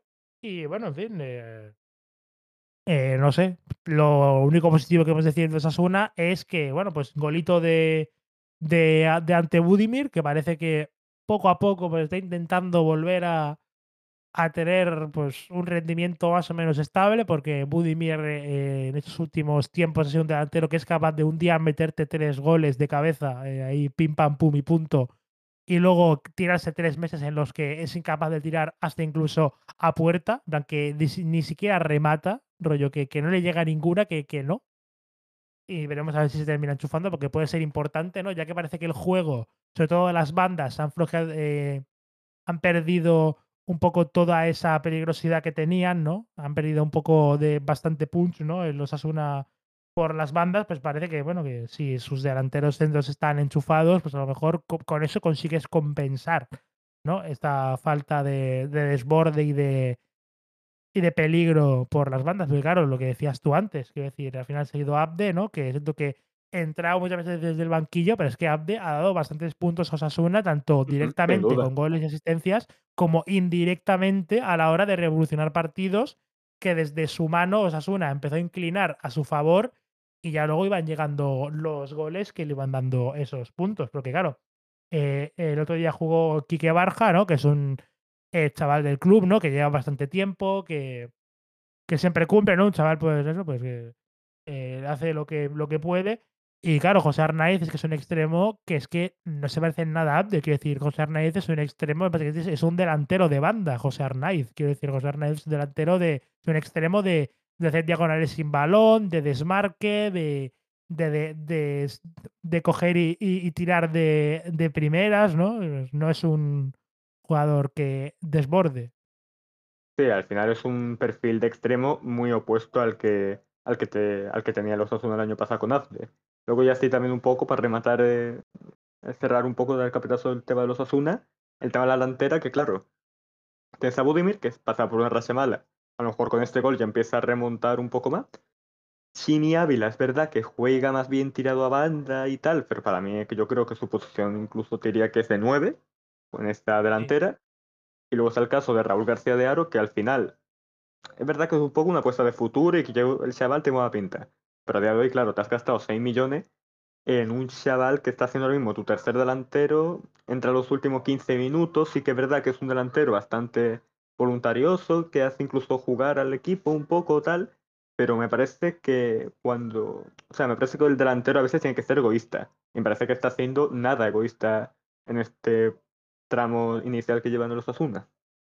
Sí, luego también eh, en Osasuna cabe destacar que eh, no ha jugado Johan Mojica, que digamos que es el jugador que más debate está generando entre, Mm, entre la afición eh, pamplonica, porque eh, se le trajo como fichaje de campaña, ¿no? como un fichaje este año, como un lateral bastante con mucha experiencia en primera división, que tenía nivel ¿no? para dar el callo también en Europa y en la previa de Conference eh, fue, digamos, clave para la, la eliminación. Es cierto que mete un gol, pero en los otros dos es, se le puede echar bastante culpa al hombre. Y en este inicio de temporada, pues sí, pues mucha velocidad, muy, mucho de muy, muy bien eh, doblando a, su extremo, ¿no? Y tal, para llegar a la línea de fondo, pero todos los centros se iban o al tercer palo o directamente no, lo- no los remataba nadie. Y pues ha jugado, han jugado en las bandas Juan Cruz y Rubén Peña. Sí, el caso de Mojica, que claro, cuando llegó se tiene un poco esa vítula de que iba a ser el lateral izquierdo titular, bastante mm, su forma de jugar, muy que podría acoplarse perfectamente a la idea de juego de Diego Barrazate y parece que no está dando fruto. También creo que ha supuesto un golpe anímico el hecho de que los Asuna creo que se veía ya en fase de grupo de conference, incluso ya avanzando en ronda. Y claro, en esta especie de playoff para fase de grupo te el Brujas y mm, Claro, es ahora que también eso te eso claro, te ha sido un poco cruel, porque anda que no habían equipos de todo tipo y condición ahí, y hoy te toca el Brujas. Quiero decir, mm, claro, eh, es que era de los más fuertes que estaban en previa. En plan, bueno, junto con quizás el Eintracht de Frankfurt, el Niza o cosas así, que son equipos más fuertes que el Brujas, pero el Brujas, claro, el Brujas es un equipo que tiene bastante tradición en competiciones europeas. Es un equipo que habitualmente solemos ver en Champions, incluso en fase de grupos incluso, de vamos, Champions, el ¿no? más lejos, el año pasado fue primero de grupo en un grupo complicado, que estaba el Atlético, estaba el Oporto, quiero decir, Sí, sí, que han bajado bastante nivel, por eso están en Conference, pero que es un equipo que en Europa tiene cierto mm, renombre, ¿sabes? El, el sí, Brujas, y claro, un este rival pues tier bastante. 3 incluso se podría decir, este tier 3 Sí, sí, es, es un equipo, claro, que se suele ver todos los años por ahí, básicamente, al, al Brujas. Si no es en. Champions, es en otra competición, pero casi siempre suele estar ahí. Y bueno, Y más después de, ganó. claro, y más de toda esta emoción que había alrededor de la conferencia de los Asuna y todo este lío judicial, ¿no? y administrativo que hubo del tema de por Sí, el sí, amaño de que fue un poco eh, nadar y remar para morir en, para en la nada, orilla. claro. O sea, básicamente es un golpe duro para el club y tal. Y bueno, un partido que el Getafe pues, pues, ganó desde, desde los remates de cabeza y desde, y desde el balón parado. Un partido eh, que ha ganado así el Getafe. Y bueno, a ver, yo no sé si este Getafe está para repetir la gesta de hace unos años de entrar en Europa, no de ir a Europa League, de ser, de incluso llegar a desquiciar al nada más y nada menos que al Ajax de Ámsterdam. Plan, Eh, no que no, ese no es poca cosa. Fue surrealista eso, macho. Esa eliminatoria es, es para guardarla en vídeo, esa eliminatoria. ¿eh? Esa eliminatoria es para. Bueno, de hecho, debería estar. De hecho, la tiene que tener Bordalás eh, en, en Dolby Surround Full HD 4K. La tiene que tener Mm. eh, guardada en, en, en- en Blu-ray. La tiene que tener ahí. En su sea, casa, claro, ahí con una copa de vino, ¿no? Ahí tiene que tener el DVD en, eh, en- una caja fuerte, ¿no? Mm. y tal. El, DVD de, esa, de, los, de los dos partidos. sin Pero duda, y con la combinación de la caja fuerte 1939, ¿no? O sea, Sí, sí. A ver, no, tampoco tanto, pero, pero más o menos, ¿no? Y tal, em, bueno. Bueno, seguimos con el Getafe. Eh, eso que yo no creo que estén para repetir esa gesta, pero parece un equipo destinado a sufrir y de momento, pues siete puntos en cinco partidos, dejando buenas sensaciones, volviendo a ser un equipo horripilantemente incómodo. O sea, de hecho es el equipo más incómodo de la liga de sí, largo, sin duda, ¿eh? pero de Para mí, largo. sin duda. Es el equipo que menos hace jugar al rival, eh, claramente, y quieras que no, a pesar de los pocos recursos, e incluso de calidad, que es verdad que no tiene malos jugadores, pero tampoco tiene grandes jugadores, al final con sus piezas y con la optimización de recursos que está haciendo Bordalás, que es un equipo que es muy difícil jugar a, a lo que tú quieres. Sí, es un equipo que te lleva a su terreno siempre y que si le ganas es básicamente porque consigues sobreponerte a muchas cosas, ¿sabes? Si consigues ganarles Claro. un partido. Primero en lo futbolístico y ya también en ese tema de mental de emociones, ¿no? Al final, hostia, te pasas 30 minutos con Damián Suárez metiéndote el codito, que si Carmona te suelta la patadita, tal, claro. Al final todo influye. Bueno, pues poco más que decir. Pasemos al Villarreal 2, Almería 1. Eh, victoria importantísima para el Villarreal, importantísima también para Pacheta, ¿no? Para, para iniciar como en pie un partido que, eso sí, a pesar de la victoria, no despeja dudas en el Villarreal, que decir, porque porque es un partido que en Almería de estar un poco más acertado y de quizás estar las cosas mejor, ¿no? Con tanto con el equipo como con sobre todo Vicente Moreno, que ya empieza a ser bastante candidato a ser el siguiente en pasar por la guillotina, ¿no? Empieza a ser ya un poquito estar en la, en la cuerda floja. Pero eso es un partido que en cuanto al Villarreal no despeja no despeja dudas. Es un partido que demuestra que el Villarreal sí que es un equipo bueno, pero que está descompensado, que de centro del campo para adelante es un equipo de nivel claramente eh, Europa League, es un nivel, es un equipo para quedar pues quinto sexto, ¿no? En cuanto a sus piezas ofensivas, ¿no? Pero que de centro del campo hacia atrás está un poco cogido con pinzas a pesar de tener a dos grandes nombres como Juan Foyz y Raúl Albiol. Sí, sin duda este poco triángulo de las Bermudas que hay en el área propia, que al final, pues lo que digo, a mí Philip Jorgensen, lo dije el primer día en la jornada 1, lo digo hoy, eh, a mí sí que es verdad que ya digo, el gol de la Almería lo hace bastante bien aquí, ¿eh? me parece que es un muy buen golpeo y la jugada en general está bien ejecutada, pero es que me parece que pudo haber hecho también mucho más Jorgensen. Y me parece Jorgensen el típico portero que el año que viene acaba en un Oviedo o Cuesca de la vida.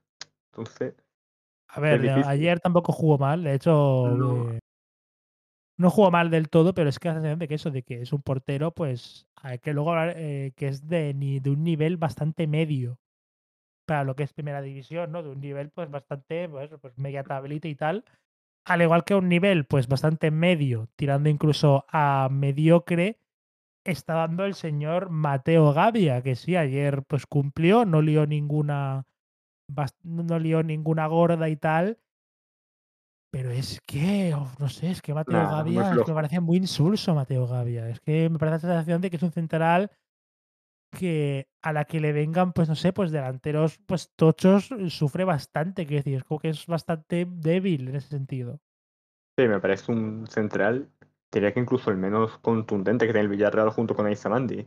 Y curioso porque, claro, Gavia, si no estoy mal, ha sido titular en el Milan en un par de años. Y sí que es verdad que siempre que. Más o menos al principio de la época de Pioli, ¿no?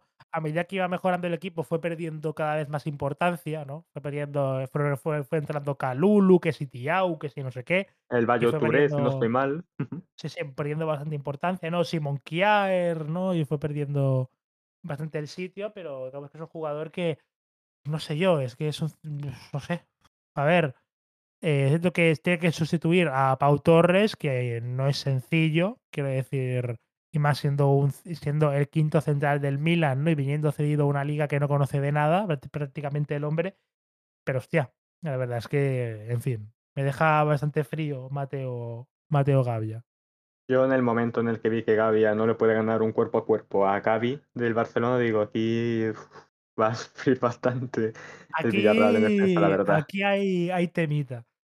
También de, sorprendente el debut de Carlos Romero, eh, canterano eh, del Villarreal, creo, supuestamente, un señor con un pelazo que te, que te mueres, la verdad, cuando lo vi en la tele. Envidiable cuanto menos, envidiable cuanto menos. Pelazo espectacular, que no estuvo mal, de hecho casi da una, una asistencia que se la jodió un poco, creo que Baena, ¿no? En el gol de, de, de Gerard, ¿no? En el gol del, del empate eso, un buen debut, yo diría, pues a lo mejor se termina asentando, ya veremos si como titular o como elemento de rotación, que bueno, que para ser un canterano, pues yo qué sé, asentarte como elemento de rotación en el primer equipo, pues oye, pues no está mal, ¿no? Quiero decir, es un poco, pues, el objetivo.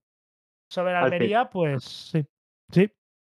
No, que digo que te iba a decir que lo del caso de Carlos Romero como titular me parece la primera pasetada, ¿no? Porque al final Paseta Sabemos que es un entrenador que tiende bastante a utilizar jóvenes, a tirar de canterano, y está claro que en su primer partido ahora con el Villarreal, en su debut, ha querido hacer debutar a este, a este canterano, que es bastante característico de Pacheta, ¿no? El hecho de intentar impulsar este talento joven, ¿no? Hay un poco, hago debutar a este canterano, luego meto a este de suplente tal, que también lo estaba haciendo Setien realmente, incluso desde que llegó, vaya. Bueno, vale, sigamos con el eh, Almería. Eso lo dicho, derrota otra vez que escuece bastante, derrota que puede significar ya eh, que Vicente Moreno esté en la rampa de salida en otro partido que yo diría que el Almería no jugó mal. Es un partido que, de hecho, de estar más acertado, podría haberse llevado con cierta diferencia incluso en la Unión Deportiva Almería. Un, un, un grandísimo Lucas Robertone, de nuevo como titular, acompañado de también eh, otro de los destacados del, conjunto andaluz, como fue Dion Lopi, que yo creo que le ha, eh, ha, pasado por la derecha y arrancándole las pegatinas a Idris Ubaba, y además clara, de forma bastante clara. Eh, un Luis Javier Suárez que yo lo dije por Twitter, está bastante enchufado, se le ve bastante atento, eh, va a todas, presiona a todas, pero es que el tío no la mete, macho, es que no, tuvo un mano a mano ahí y tal, etcétera, que, que, mm, que, que, claro, que daría muy fácil decir, ¿no? Que se queda solo contra Potero y métela y punto, ¿no? Pero claro, es como, joder, macho, quiero decir, es como, tío, que sé, tienes que meter estas, ¿vale? Es para lo que, es para lo que estás. Y bueno. No, que iba a decir que en el caso de la Almería, ya digo, que Luis Suárez es un poco frustrante, ¿no? Porque dices, coño, además lo comenté, estaba viendo el partido y digo, macho, que qué bien está jugando Luis Suárez y qué pena que es que no consiga meter ninguno. O sea, tuvo también una, un uno contra uno contra Jorgensen Vaya y lo falla estrepitosamente. Y es como, tío, o sea, con lo bien que está haciéndolo todo, que no consiga ver, ver puerta. Sí, es bastante sorprendente. Eh, también estuvo bien eh, Arribas, ¿no? que parece que es titularísimo, más que indiscutible, ¿no? parece que va a ser una de las principales bazas ofensivas del equipo. El quien no estuvo tan bien, bueno, o, o, bueno, quizás no tanto, porque digamos que su partido fue bueno, pero en el gol de Sorloz al final sí que puede tener un poco de culpa, es eh, una vez más Edgar González, inicio durillo de temporada para el bastante, ex de Real Betis. Bastante. A ver, lo de Edgar González, no sé, no tiene sentido. A ver, el primer gol para mí es, es que los dos son, los dos goles son culpa de él, realmente. Sí que es verdad que el segundo incluso se la saca más a César Monte, que la deja eh, como pasando a Gerard Moreno, muy poco contundente ahí. Pero es que Gerard, o sea, es que González está costando puntos a la Almería. Y es que está haciendo aguas en defensa de chaval. No entiendo Sí, cómo ha pegado un es que- downgrade tan vasto.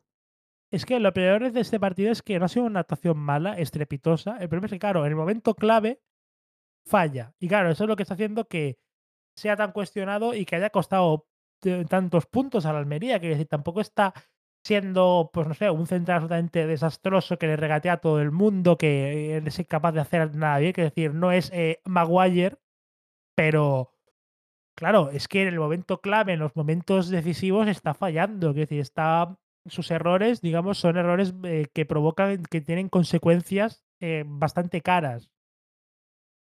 Sin duda, porque es que ya digo, es que sale en la es que es el central que sale en la foto del autogole, tanto en el primer gol que hunde la línea del fuera de juego por razones que no entiendo, o sea, es como que en vez de intentar robarle el balón a, a Gerard Moreno, se hunde, se pone como al lado de Luis Maximiano, sin sentido, Sí, sí, de hecho le deja, le deja controlar y chutar medio, a ver, no a la media vuelta, pero digamos que le permite chutar, girar y tal para pues meter el tiro por donde quería.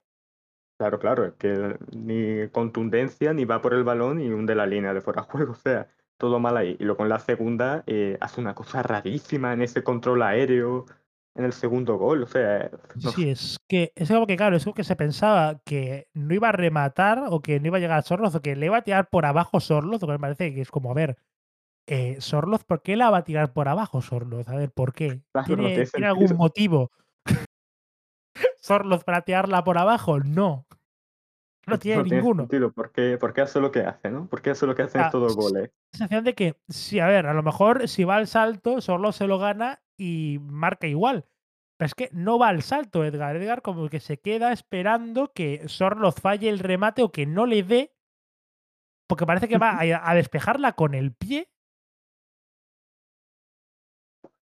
Sí, esto es lo que parece. O sea, es que no entiendo bien qué se le pasó por la cabeza al muchacho. Y luego también otra cosa que te iba a comentar, que es verdad que, oye, que si tienes a un central que está haciendo cosas tan mal como Edgar, es normal que esté más fallón y te entren más.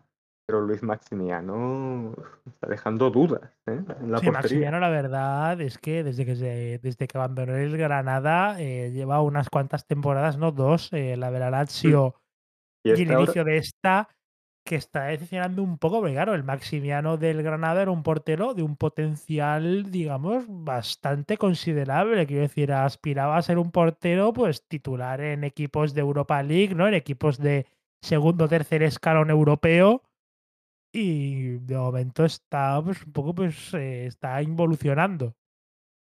Vamos a ir más lejos para hacer una idea del potencial de Luis Maximiano. Luis Maximiano, el del Granada, sería 100% sin ninguna duda titular en este Villarreal, por ejemplo.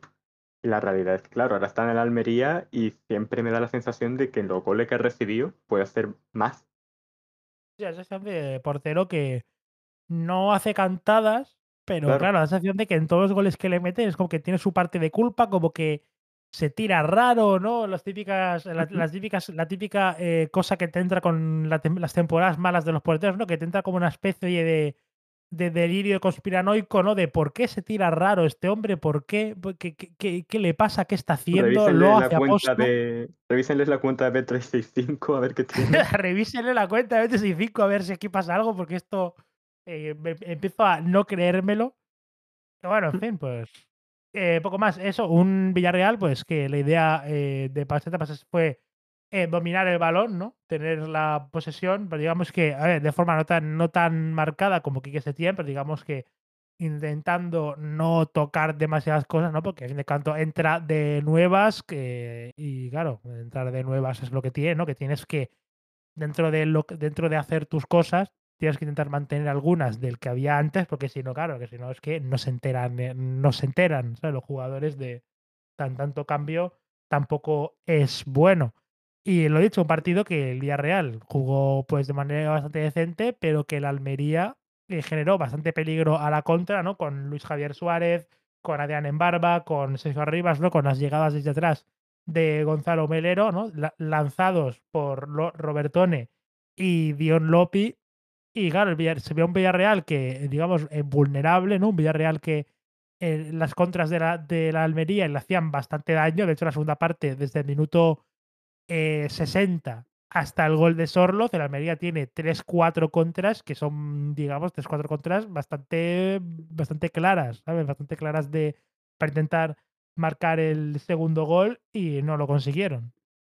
Sí, al final Pacheta es un entrenador que tiene un, jue- un estilo de juego bastante vistoso, bastante... es un entrenador que hace jugar a sus equipos, ¿no? Que sus equipos siempre suelen jugar bien, luego los resultados no lo han terminado de acompañar en Huesca y Valladolid, pero es un entrenador que, además yo creo que en este Villarreal creo que puede hacerlo bien, porque al fin y al cabo tiene, tiene buena dinamita en lo que se refiere a medio centro para delantera, y creo que se van a acoplar bien a lo que viene siendo el estilo de juego de Pacheta. Eh, a destacar sobre todo el Villarreal, que me gustó bastante su partido, Dani Parejo. Creo que es el partido mejor que ha hecho Dani Parejo en, en bastantes meses, vaya. Sí, digamos que es un partido del Dani Parejo de lo que nos tenías acostumbrados anteriormente. Quiero decir, que es a ser uno de los mejores organizadores de, de toda la liga.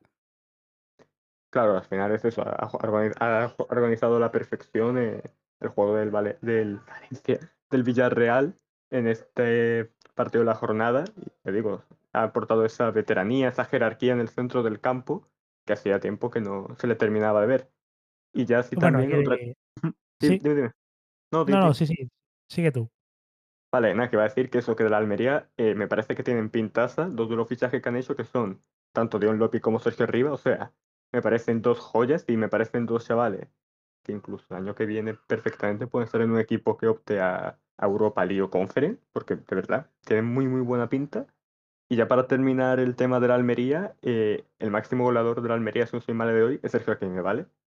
El lateral izquierdo a día de hoy Hostia, es yo el pensaba que máximo no, ¿eh? encargado de Aquino. Sí, sí, sí, Joder. lo sé. Bueno, que lleva dos, dos goles realmente, Sergio Akieme. Pero bueno, eso, eh, sin duda, eh, si el Villarreal pretende volver a pesar de esta, de esta extraña descapitalización desde el mercado de fichajes, si pretende regresar a competiciones europeas, tendrá que ser subido a los lomos de Gerard Moreno y de Alexander Sorloz. Una vez más, eh, moviendo los hilos una vez más, eh, siendo pues eso, pues el impulso que necesita el Villarreal para conseguir los tres puntos y dicho, pues una pareja, bueno, más que pareja, digamos, es una, una relación, ¿no? Más que pareja, porque no suelen jugar bastante, no suelen jugar juntos, la verdad. Digamos que es una relación más con cierta distancia, ¿no? Podríamos decir, ¿no? Digamos que tampoco es que se estén tirando paredes constantemente.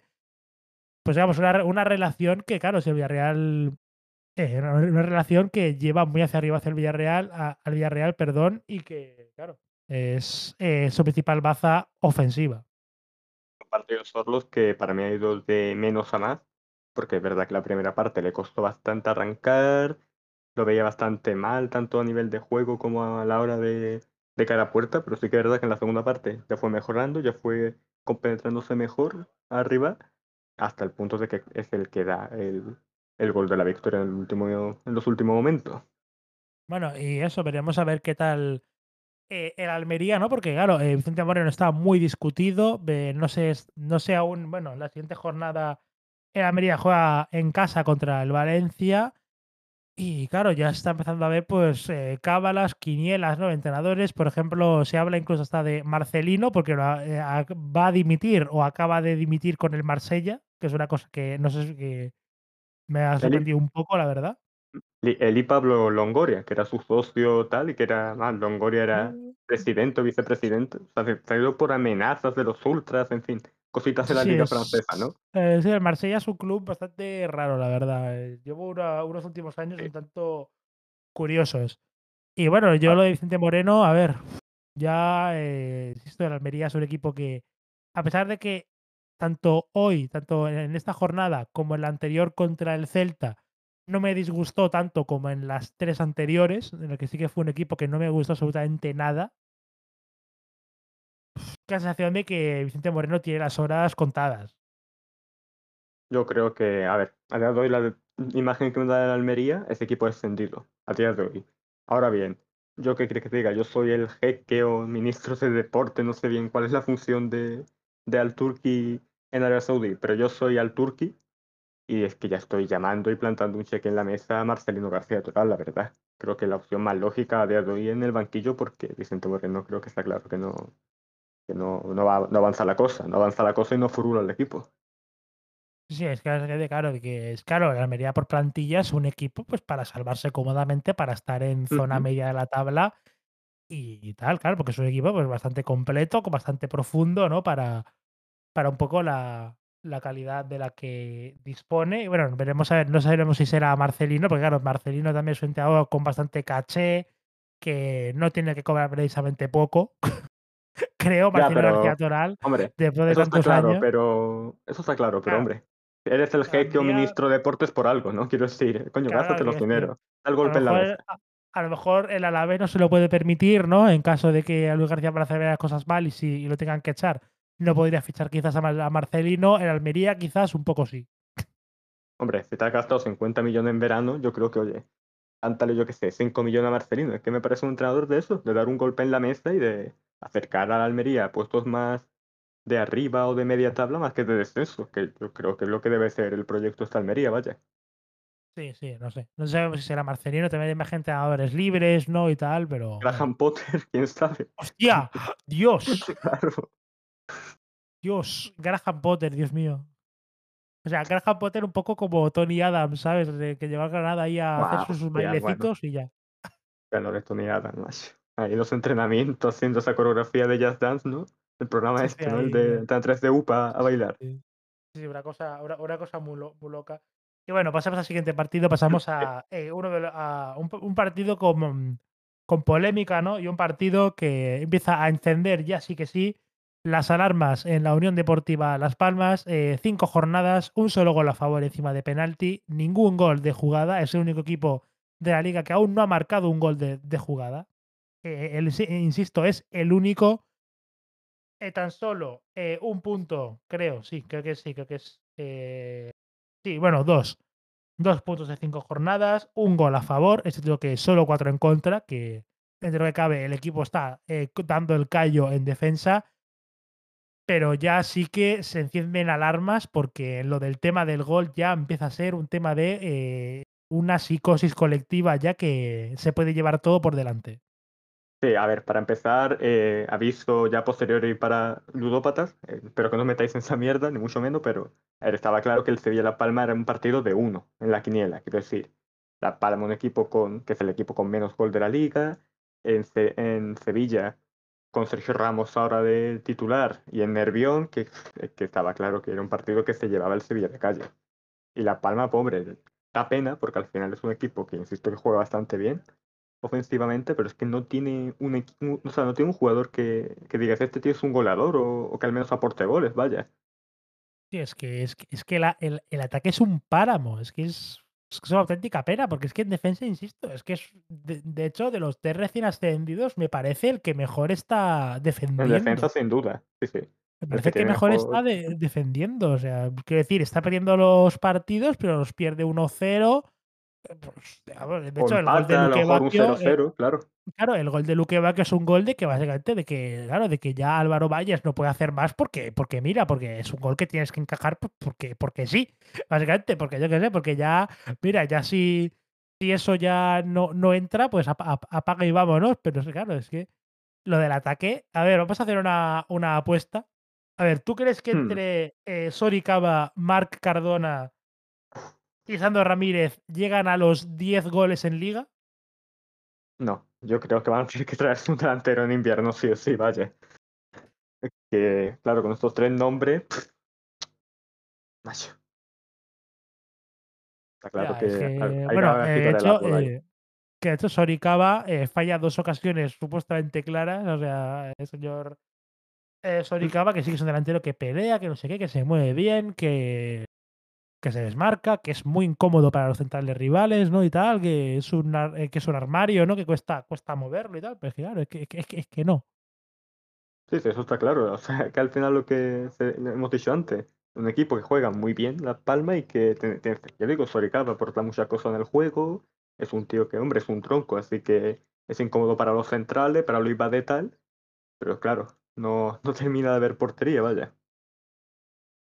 Sí, de hecho, eh, bueno, bien haría el Unión Deportiva Las Palmas en empezar a solucionar esto ya, porque claro, eh, sin ya. duda. Es cierto que solo llevamos cinco jornadas, pero es que esto va a tener una pinta un poco preocupante. De hecho, en el calendario, la Unión Deportiva Las Palmas juega, juega el siguiente partido contra el Granada, un partido clave para los dos equipos, yo creo. partido interesante, sí, sí.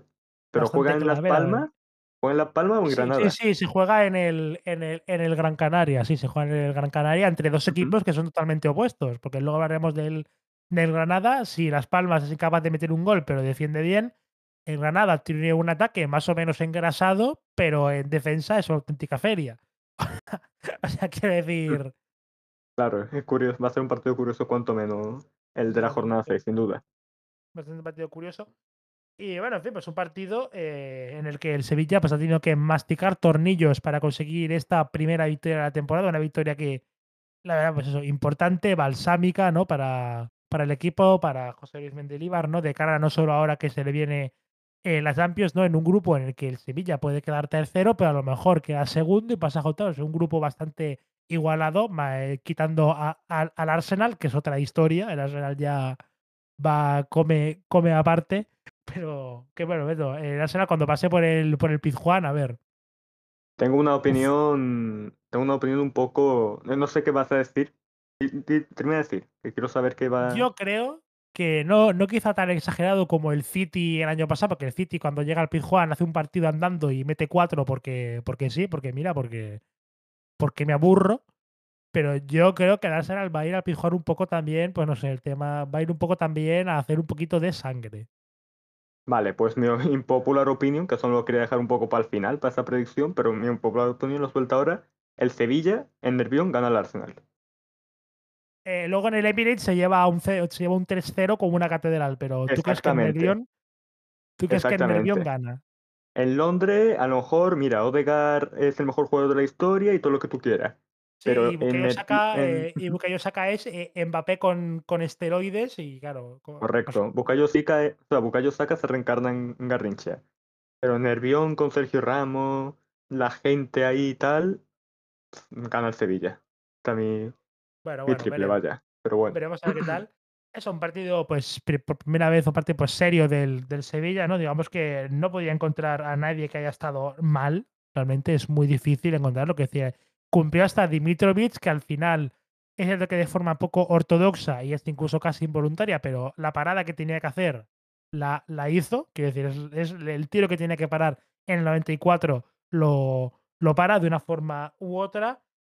Y bueno, eh, veremos si esto es un punto de partida positivo. Eh, sobre Sergio Ramos, pues se nota que, claro, se nota que Sergio Ramos, nota que, claro, que que tiene ya 38, 38, 39 años, pero claro, es un central de una jerarquía, de un nivel, claro, es que es un jugador histórico, quiero decir, es un... Claro, es uno de los mejores centrales defensas de lo que llevamos de siglo, ¿no? De lo que llevamos de, Sí, sin duda, vaya. de esto y claro, es- se nota la, la jerarquía, ¿no? El, el, el pozo se, se nota.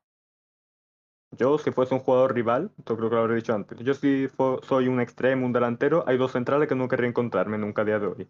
El primero, Ronald Araujo, a día de hoy, como el más de lo reciente, y luego Sergio Ramos. O sea, que son dos centrales que para mí son buenísimos. Sergio Ramos, estamos claro, está claro que es histórico. Y al final, pues lo que digo, al final es un tío que ha, ha dado esa solidez defensiva al Sevilla. Sabemos que es un tío que va bastante al límite, porque ha habido alguna eh, cegada y corte de balón que ha hecho, que ha ido muy, a, muy apresurado, muy, bueno, apresurado no es la palabra, más bien esto, siempre, a- ¿no? Que es una sí, cosa de muy extremo, vaya. es, que es típica suya, ¿no? Que es como que el tío, eh, algunos cruces va tarde y entra muy fuerte, pero no sé cómo lo cojones lo consigue, consigue tocar e- el balón. O sea, no sé cómo lo consigue. El tío va tardísimo, va literalmente eh, con las dos piernas por delante, que poco más, y, le- y le- y- y se, la- y se las arranca al contrario, pero consigue robar el, el- el balón. Una cosa que siempre me ha, me ha flipado de, de, Se- de Sergio Ramos. Exactamente, parece que va a dejar al rival como Chenique, pero consigue cortar el balón con esa precisión impoluta. Eh, del partido de Sevilla-Las Palmas hay dos jugadores, para mí, a destacar del Sevilla y dos de, de Las Palmas. Los dos de Las Palmas, lo que prácticamente para mí los dos jugadores más en forma de Las Palmas de hoy, Álvaro Valles y Mica Mármol, o sea, lo de- lo de Álvaro Valles, es que Álvaro Valles ya, es que el gol que encaja de Luque es porque ya no puede hacer por más que, sí, for- fortuitamente, quiero decir. No lo digo en plan mal ni rencoroso, sino porque el chaval al final busca tal, pero quiero decir, ¿qué es eso? Por estadística pura le iba a caer ya alguno. ya, es que ya, es que Álvaro Valles es que está siendo de los mejores porteros de la liga. Es que el hombre, a ver, es Mm, que, Sí, sí. es que ya, es que, ¿qué más, qué más puede hacer para que este equipo eh, sume puntos, para intentar gan- ganar puntos eh, por, su, por su parte? Es que, ¿qué más puede hacer? Es que ya. Al menos, claro, sí que es verdad que todo lo que no están generando arriba, pues al menos tiene ese seguro abajo, porque ya digo, tienes a Álvaro Hoyes que está en una forma espectacular. O sea, para mí, ya digo, quizá incluso el mejor del partido, diría yo. Y luego tienes a Mika Mármol, que lleva cinco partidos en primera, en el Andorra, y es que está haciendo un central completísimo y que lo está haciendo toda a la perfección, vaya. Es un partido muy Sí, bueno y bastante serio el de ayer. De hecho, los laterales, por ejemplo, tanto Julián Araujo como Sergi Cardona, pues Julián Araujo está sorprendiendo para bastante bien, ¿no? En cuanto a términos de sobriedad, de seriedad, ¿no? Está un, un aterrizaje en primera muchísimo más eh, serio y convincente de lo que se podía prever. Pero es que, claro, es que por mucho que la defensa esté muy bien, es que si no metes ningún gol, es que no vas a ningún sitio. Claro, al final, pues bueno, pues teniendo en cuenta el teclado arriba, Por al menos tienes esa seguridad abajo, esa seguridad de que Julián Araujo también te está rindiendo, que parecía un poco, ¿eh? que iba a ser el típico jugador meme random como el Douglas este, que también era lateral derecho, si no estoy mal, que se lesionó el culo antes de un partido de Champions o algo Sí, que se así. estrenó en el en el autobús con el, con el Sporting, creo. Y eso contra el Sporting de Gijón, eso, eso, y se lesionó el culo, le dio un tirón en el culo, algo así. Pero parece que eso está haciendo, está- oye, una impresión en primera bastante seria. Entonces, de Las Palmas estos son los dos que destaco, que son prácticamente los dos jugadores más en forma de Las Palmas. En el Sevilla destaco a Gibril Sou. Yo que, es que creo de verdad que el día que Sou esté al lado de Fernando va a ser una cosa aún bastante más seria de lo que es, vaya. O sea, el día Sí, que pero sí, que... es claro, claro, claro, eso sí, Ferrando está al nivel que se le viene viendo estos últimos años, Hombre, porque, claro, claro, claro, eso sin duda, es pero el día que tenga al lado a un pivote que se encargue de labores defensivas y no tenga que ayudar claro, tanto en y que él pueda ir a cargar el área como le venga en gana, pues Claro, o sea, que me parece que tiene, tiene muy buena llegada. Eh, sabe, tiene un jugador bastante vertical, que corta línea, tal.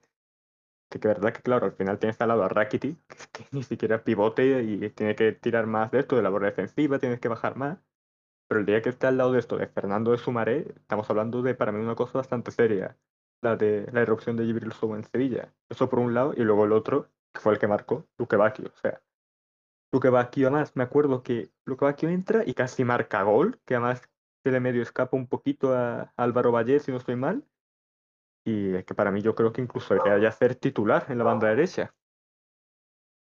Sí, veremos a ver qué tal lo de Luque Bacchio y porque no ha jugado mucho. Es decir, los fichajes del Sevilla de momento no están jugando demasiado, eh, salvo Ramos que ha sido llegar y besar el santo. El resto, por ejemplo, eh, ¿te acuerdas de un tal eh, Gatoni o, o Mationi o cómo cojones se llama? Ah, O sea, sí, ¿te, pero te acuerdas? ¿Te acuerdas de él?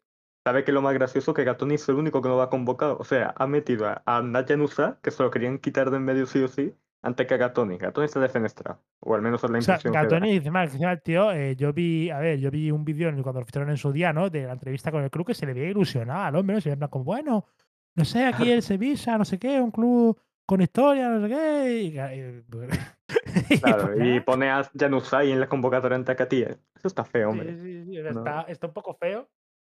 Pedrosa incluso te diría que está cumpliendo. Adrián Pedrosa en el lateral izquierdo y después del año tan malo que ha tenido el español, que baja segunda, tal, oye, pues está cumpliendo bastante bien. Bueno, y lo que te voy a comentar es el tema de Sumaré, porque han, han- trascendido eh, las últimas horas unas declaraciones absolutamente Ah, sí, sí. delirantes de José Luis Mendilibar, en las que dice que, pero que Sumaré no juega básicamente porque el tío no me entiende. A ver, le he No dicho que se claro, pille un traductor, inglés. le he dicho al tío que se pille un traductor porque la verdad es que así no vamos a, a ningún lado. O sea, que, es que- a ¿Sabes qué es lo más, ¿sabes lo más gracioso y surrealista incluso de todo esto? La esposa de Mendilibar es profesora de inglés. joder.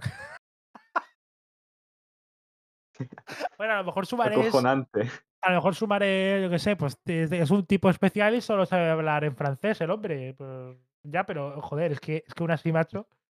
En fin, eh, seguramente será todo lo de broma y solamente, pues a lo mejor eh, en Champions mismo juega Sumaré de titular, porque yo creo que puede ser un jugador importante, teniendo en cuenta eso que Gibril Show no puede jugar todos los partidos y que Fernando, pues a ver, Fernando es Fernando, es un jugador eh, que en estos últimos años ha dado un rendimiento eh, estratosférico, pero tiene ya una edad y hay que irlo dosificando. También, Sí, por aparte, ejemplo, eh, sí, sí. no, que aparte del tema de Fernando, ya no solo el tema de lesiones, sino que tiene enfermedades, quiero decir, eh, a veces gastroenteritis, a veces hay partido que ha faltado por la enfermedad esta, la enfermedad del beso. Digo, pero ¿cómo ha podido contagiarse así este, este hombre? No lo entiendo. Entonces, claro, este tipo de, de problema vírico, pues le están afectando y lastrando bastante, por lo que parece. Entonces, hombre, yo creo que Sumaré tendrá que jugar sí o sí porque no, no hay más pivote. O sea, por mucho que Mendilibar diga más en tono serio que de broma, me parece a mí, lo de que si no me entiende no juega, pero, macho, ¿qué vas a hacer? ¿Tirar con Jordán y Rakiti otra vez de, de pivote?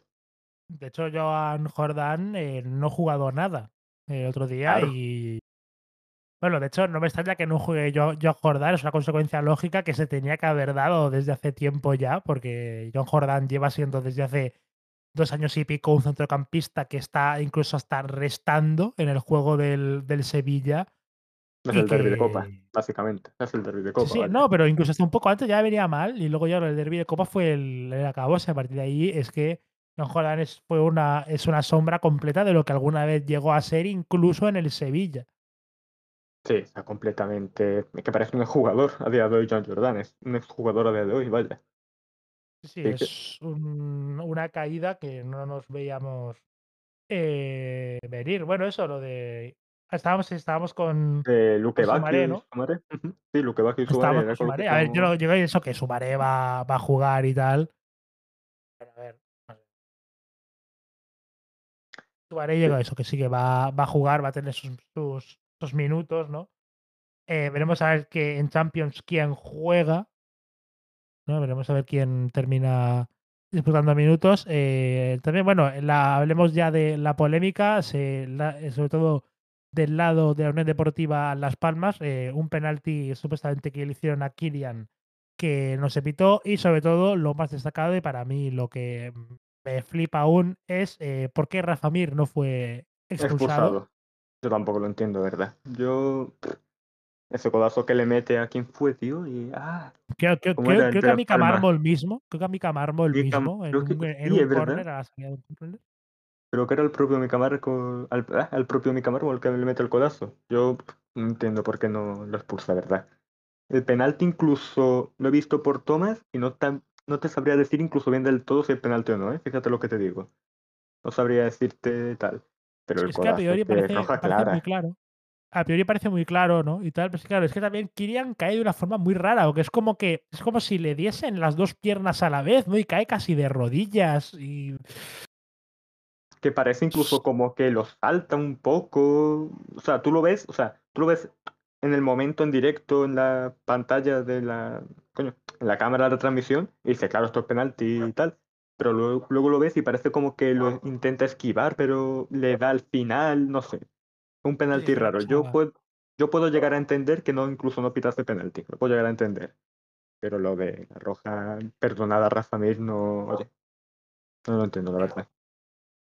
En fin, bueno, pues no hay Pero tampoco bueno, mucho más que decir. Bueno, de hecho, eh, mantenemos la apuesta. O sea, según tú, entre Soricaba, Marc, Marc eh, Cardona y Sandro Ramírez no llegan a, 10, a los 10 goles en liga.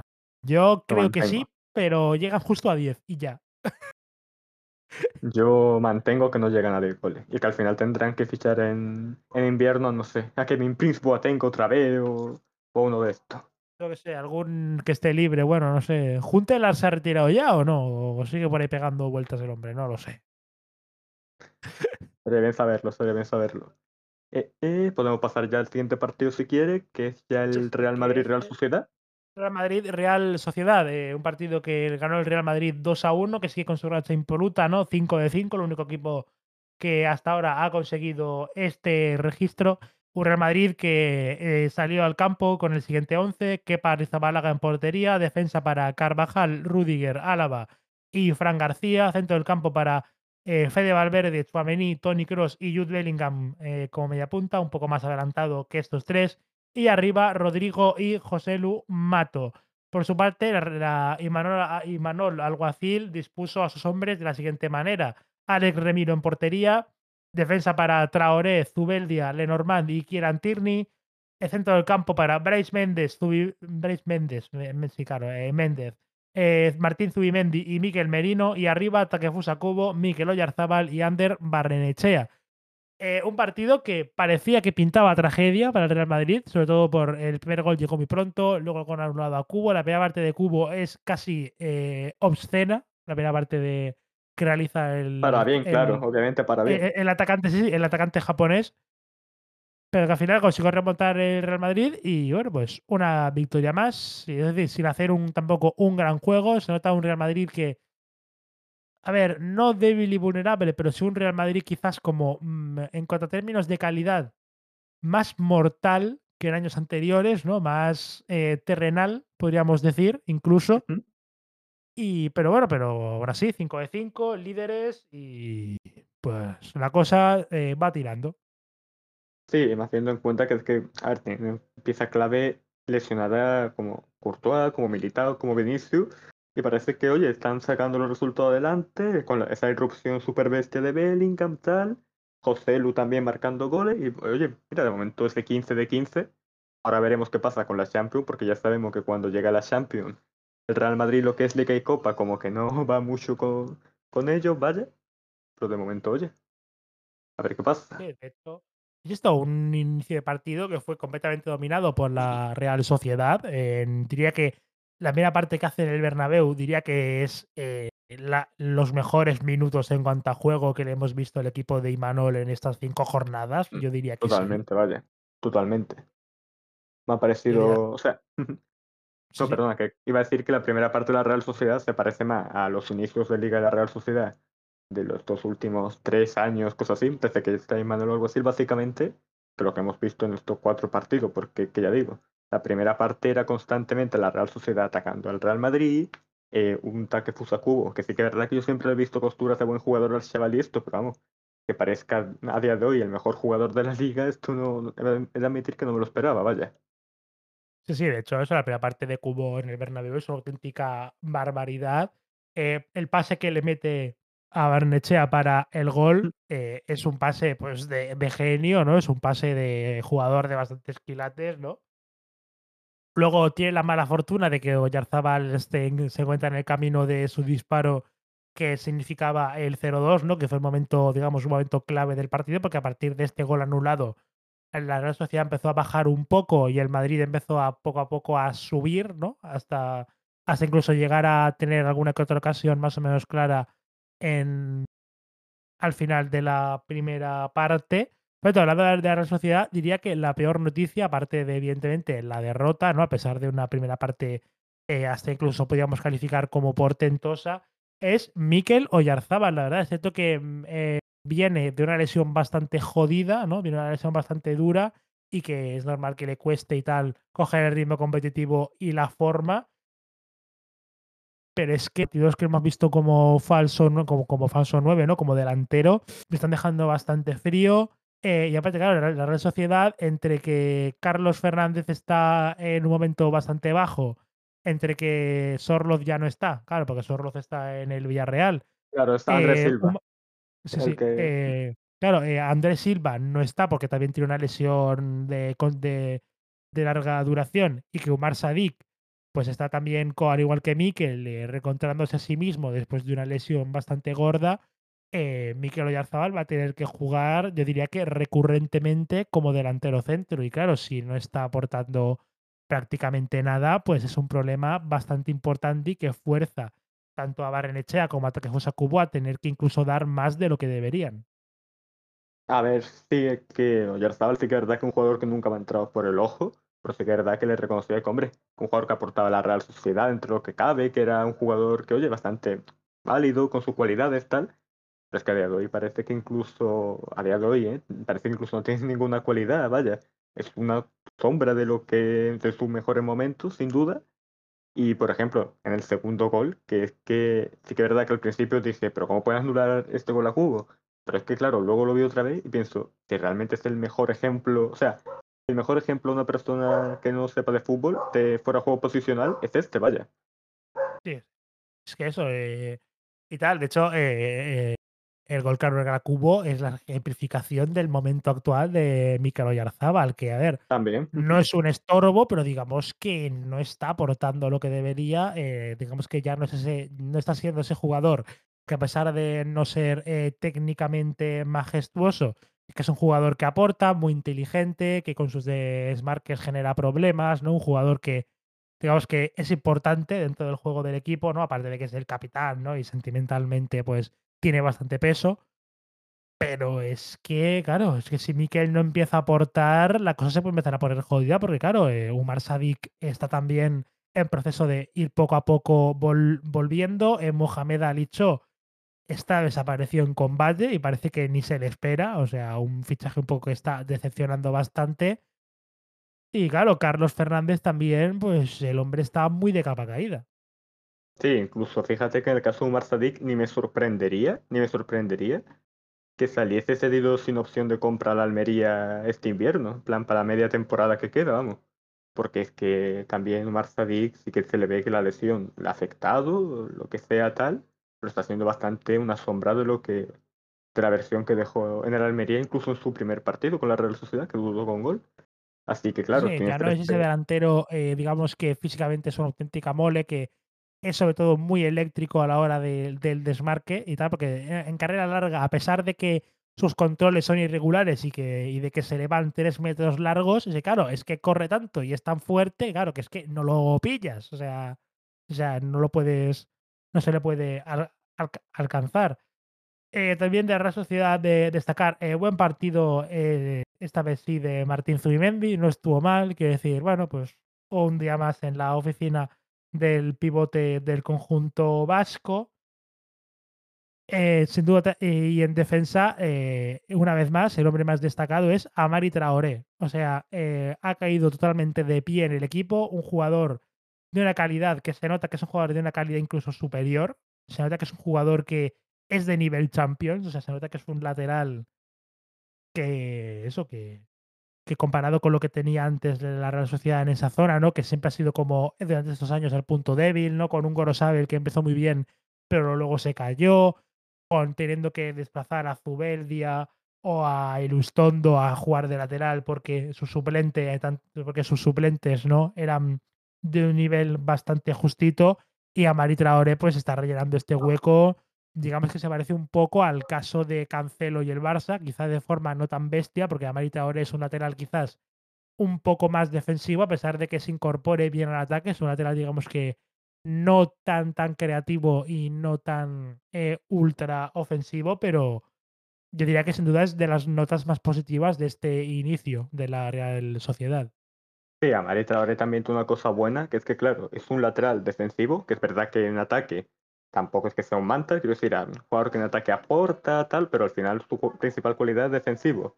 Y claro, teniendo en cuenta que comparte banda con Takefusa Kubo, que es el jugador que más en forma está eh, ofensivamente la Real Sociedad, pues me parece una banda derecha bastante buena y complementaria. Eh, eh, del, así del partido de la Real Sociedad me gustó incluso bastante Subeldia, creo que estuvo Subeldia bastante sólido en el partido eh, en el Bernabéu. Subimendi también, bastante, bueno, típico partido de Subimendi, vaya. Incluso Braimendi y Barrenechea creo que lo hicieron bastante, bastante bien.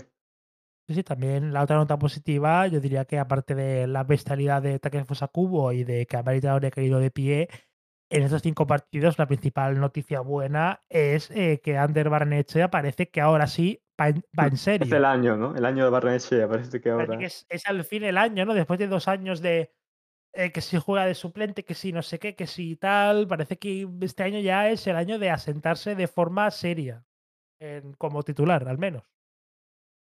Sí, a ver si consigue mantener este, este impulso, este ímpetu durante lo largo de la temporada, haciendo en cuenta que ahora mismo tienes tres delanteros y ninguno de los tres te está jugando, así que oye, puede ser un buen momento para que Barrenechea diga este es mi año. Y ya digo, por lo demás bastante bien el, esto, el Brayman de en esta especie de 4-4 defendiendo tal, creo que estuvo bastante fue bastante clave, vaya, a la de en el sistema y plan de juego que propuso Emanuel Alguacil en el Bernabéu.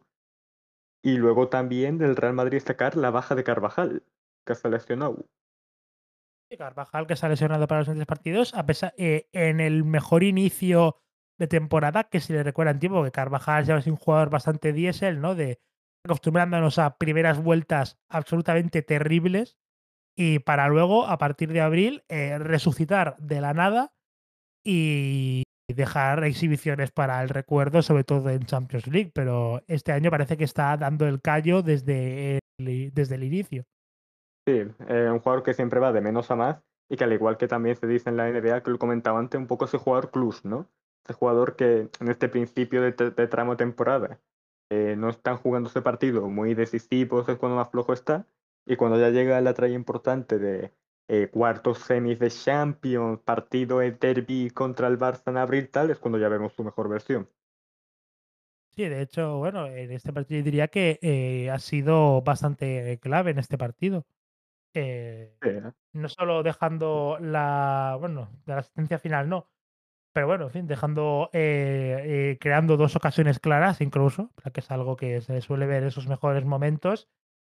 Y todo este tema, un Madrid que volvió a estar ciertamente atascado. Volvimos a ver un Madrid, no, no quizá tanto como el día del Getafe o el día contra el Celta, pero volvimos a ver un Madrid que no terminaba de fluir del todo, ¿no? Es cierto que, que realizaba buenos ataques, ¿no? Los desmarques de Rodrigo y tal generaban peligro, ¿no? Los centros desde las bandas para José Lu también generaban cierta zozobra en la defensa del cuadro Churi pero mm, digamos que, mm, no sé, parece como que falta algo, parece un poquito, se comparado con, claro, el Real Madrid, a fin de cuentas, en estos últimos años ha tenido el mejor centro del campo, digamos, de Europa, que es el centro del campo que más hacía jugar a su equipo de Europa y claro, por, y claro, eh, pues eh, estando en listón como ha estado en, estos, en los últimos 6-7 eh, años, pues digamos que lo que estamos viendo en este inicio de temporada pues es un poquito decepcionante.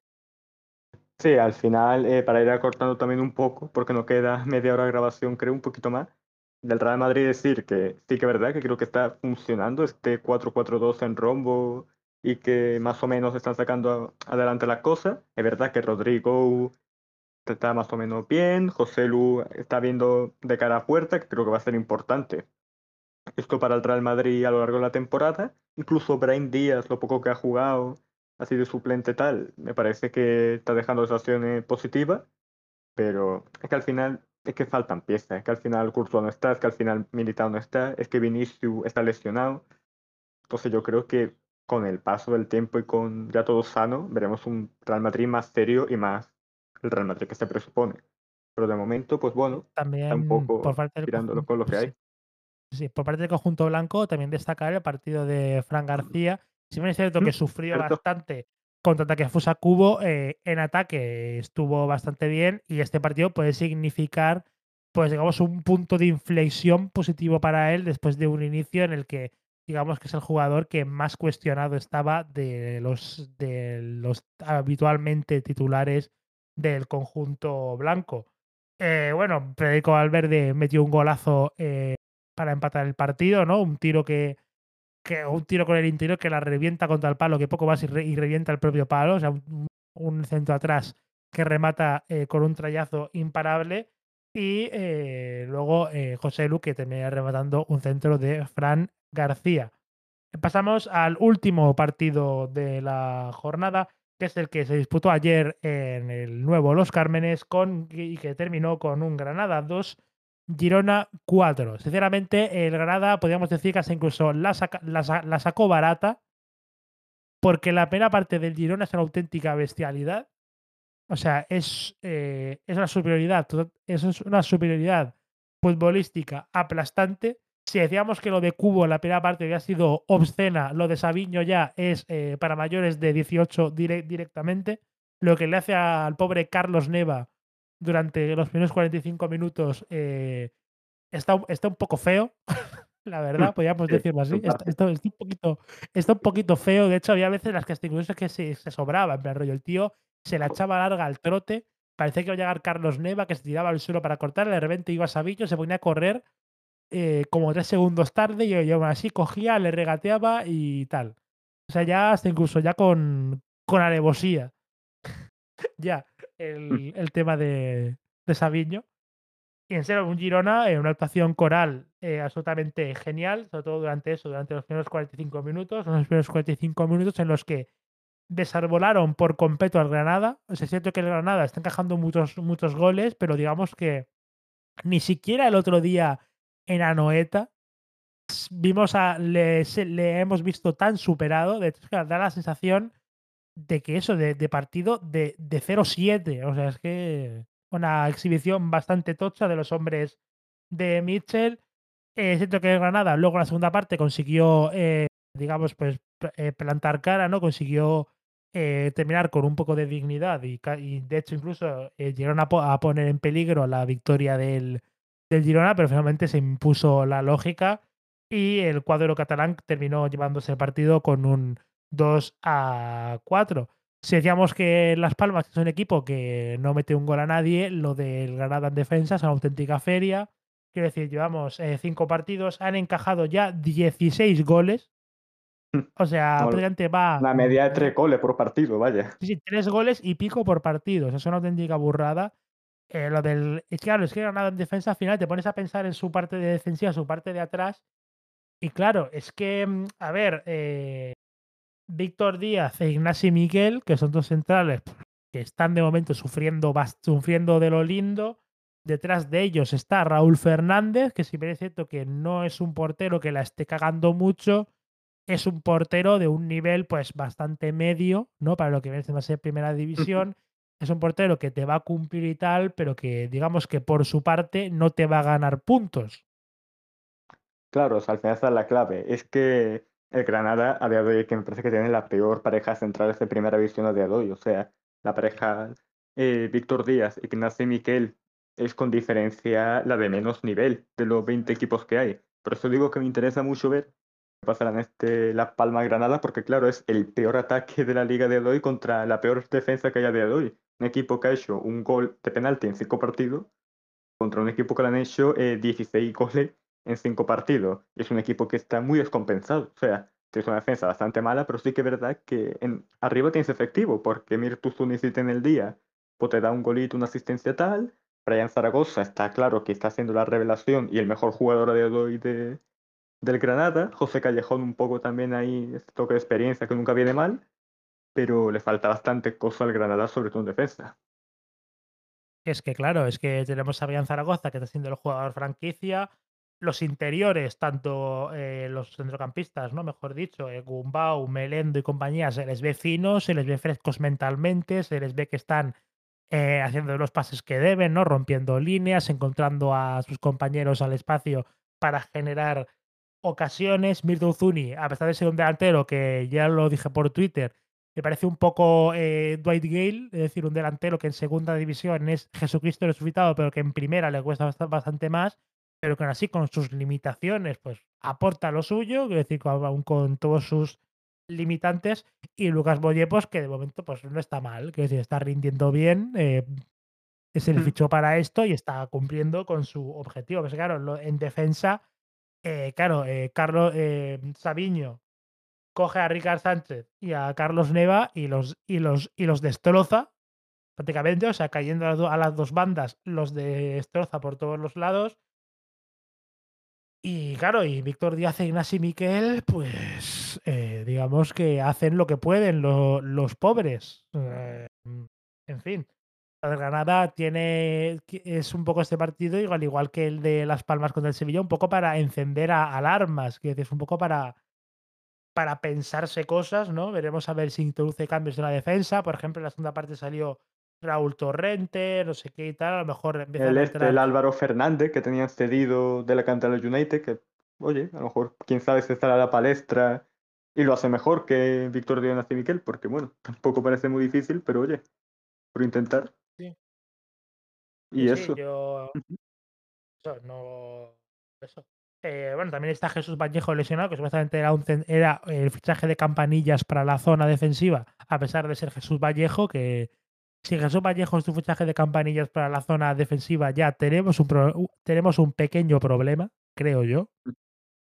Y gordo, tenemos además, ¿no? Y, gordo. Pero bueno. Tenemos un pequeñito problema.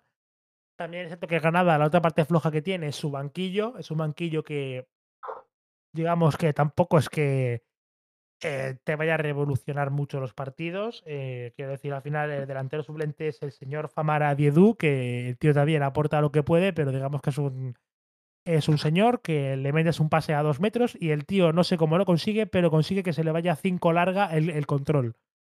O sea, no sé cómo lo consigue. Es que me recuerda un poco a Morata. De hecho, no es tan exagerado como Morata, porque yo, de hecho, con Morata he, llegado a pensar por momentos que Álvaro Morata tenía eh, una deformación congénita en los pies, porque no era normal que cualquier tipo de esférico que tocase sus pies saliese eh, disparado. porque no es normal. Es bastante cómico lo de Morata, que es bastante cómico lo de Morata a veces, sí, sí. Sí, bastante cómico. De hecho, yo eso no descartaría eso, que tengo una, una, deformación congénita en ambos, en ambos pies y que estemos ante una historia de superación absolutamente tremenda. Digna de peli de Hollywood, ¿no? Y ya no solo también el hecho de que el Granada tiene mal banquillo, sino también, y hablando un poco el Girona y dándole mérito al banquillo del Girona, porque claro, van ganando 0-3, eh, lo que iba en ese momento, y salen de cambio Estuani, Porto y Ángel Herrera. O sea, Estuani, Porto y Ángel Herrera. Es que. Es que, es Una cosa muy seria la de este Girona mí, Nivel, o sea, es que es, eh, es, que, es, que, es que es nivel. Bueno, de Girona también destacar eh, debut de Eddie García. Bueno, no estuvo mal, quiero decir. Bueno, no sé, junto con Dali Blind, a pesar de ser dos centrales bastante parecidos, digamos que se puede decir que cumplieron con la papeleta. Eh, marcó gol Jan Couto, que Beto Jan Couto, eh, como tiene pelo rosa y tal, yo lo, cuando, lo, de vez en cuando lo, confundía con Araujo o con, o con Griezmann y yo en plan, ¿quién es? O sea, ¿quién eres? ¿Por qué? ¿Por qué te pintas el eh, pelo así, Jan Cauto, no? Un poco. Sí, sí, o sea, ¿por qué? O sea, no me, no, me confundan más, por favor. Eh, de pivote jugó David López, supuestamente, según Sofascore, jugó David López de pivote. Parece que lo del tema de sustituir a Oriol Romeu va a ser un tema más de turnarse que otra cosa. Parece ser, ¿no? Un, día baja Alex García, otro día sube David López, a lo mejor Eric también algún que otro día se sube al centro del campo a jugar de, de ancla, ¿no? Y de momento, pues eh, es que están cumpliendo todos. Es que quiero decir, es que parece esto increíble, pero es que eh, han jugado ya como tres tíos por ahí y los tres han jugado bien. Es que me parece el Girona un equipo que te diría que es incluso el mejor trabajado colectivamente a día de hoy, puede ser. O sea, que es un equipo que además, por, por la clasificación, ahora mismo son el tercer equipo de la liga y solo tienen por delante al Barça y al Madrid. Eso para empezar. Y luego es que ya digo, la hora, a la forma de jugar, es que me parece incluso el mejor equipo coral. Luego tienes esas individualidades de Sabiño, que es súper desequilibrante, este arreón y este golpe de veteranía y este punch de Stuani y tal. Sigan cosas un buen partido, Dobby de vez en cuando se va acoplando poco a poco, Ali incluso te puede llegar una olla Ángel Herrera y colártela desde el medio del campo, tal, que me parece un equipo con muchos recursos.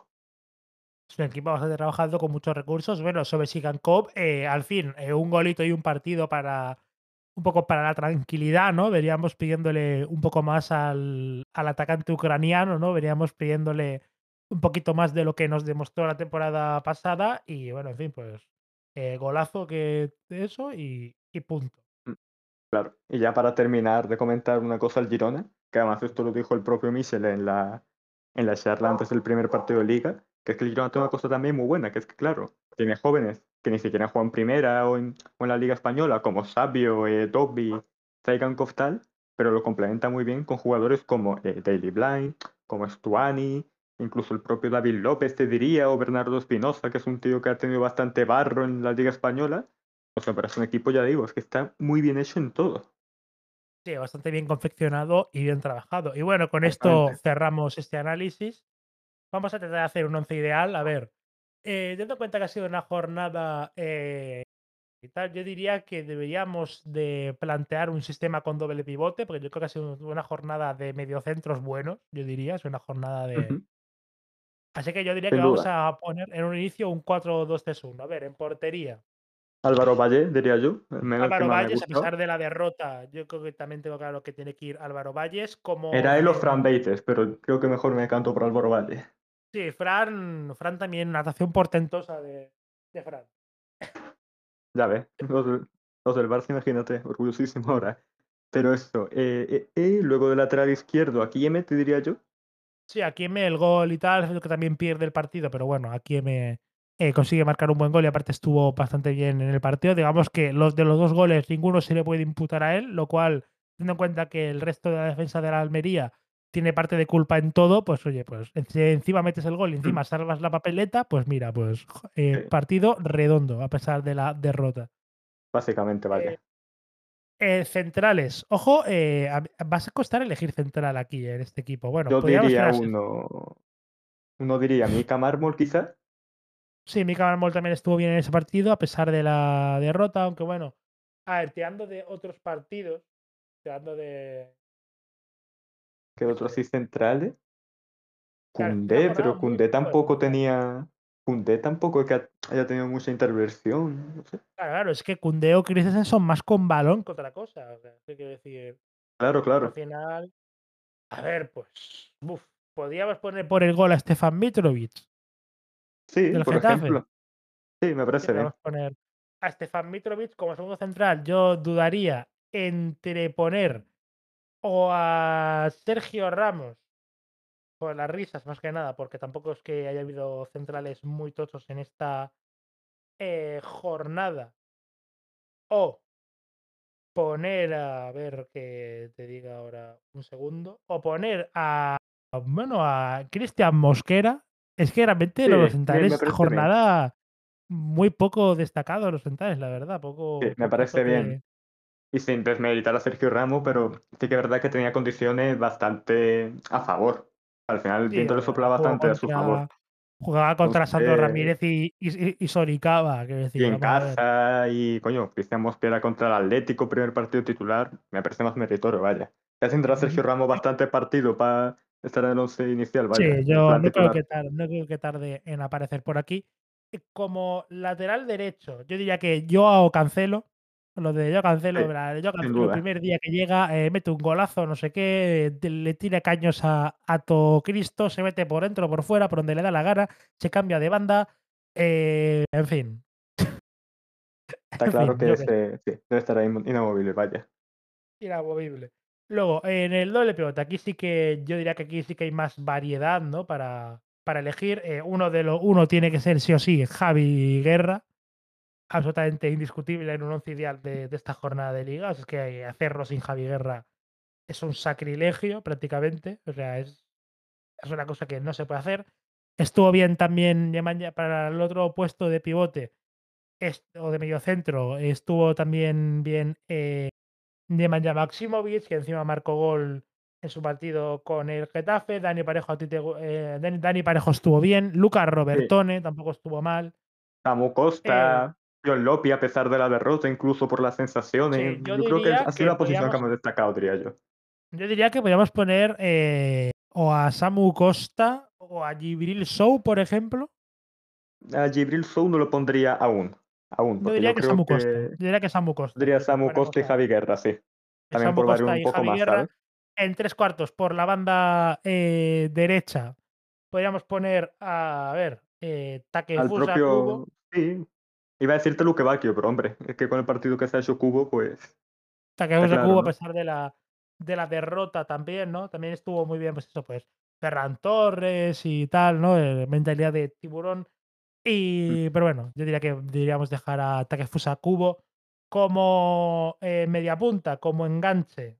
Eh, esta vez eh, Bellingham no ha cumplido. Digo yo, esta vez Bellingham no, no nos ha dado el contenido necesario para aparecer en este Ya le 11 tocaba, en parte, también te digo, ya Ya, le ya, ya, tocaba. ya, ya, ya un poquito, un poquito, por favor, la, cuídenle la espalda a ese muchacho, ¿eh? que tanto tirar De de- tanto de- del carro le va a dar una, Eh, una, una, mm, una hernia al pobre hombre. sí. No sé, de media Uf, pues punta te diría Gerard, Feli, o sí, sí, Gerard, Gerard Moreno mismo, eh, go- sí. golito, eh, el líder espiritual de este Villarreal, sin duda. Eh, para la banda izquierda eh, te- hay una opción muy clara que es el señor Sabiño. El señor Sabiño. En, serio, lo que le hace a Carlos Neva y a, y a Ricard Sánchez es una cosa muy loca. O sea, la primera parte, de hecho, hay un par de regates en velocidad que son de, de- de, vamos, de, de, de Henry casi. O sea, es que es una cosa Ah, absolutamente es es una locura lo de Sabiño, sí, sí. Sí, el Claro Sabiño, candidato. verdad, eh, está entrando, vamos, como cuchillo de mantequilla por cualquier lado. Y luego, pues, como delantero centro, como delantero centro, a ver, estuvo bien Joselu, Lewandowski, me gustó bastante el partido del Barça, por ejemplo, me gustó bastante Lewandowski, pero yo diría que, bueno, también estuvo bien Gorka, Gorka Guruceta, eh, ha vuelto a marcar gol eh, Vedat Murici, ¿no? Que ha vuelto al mm, fin a la senda del gol, eh, Alexander Sorloz ha cumplido una vez más como siempre, pero yo diría que podríamos poner o bien a Gorka Guruceta o a Robert Lewandowski. Pues yo diría a Guruceta incluso más, por el tema vale, pues de que ponemos de lo a que Gorka está Guruceta. esto. Bueno, si queréis podemos poner entrenador. El entrenador de la tem- de la jornada sería sin duda Xavi, Xavi Hernández, yo creo, o sea, de largo.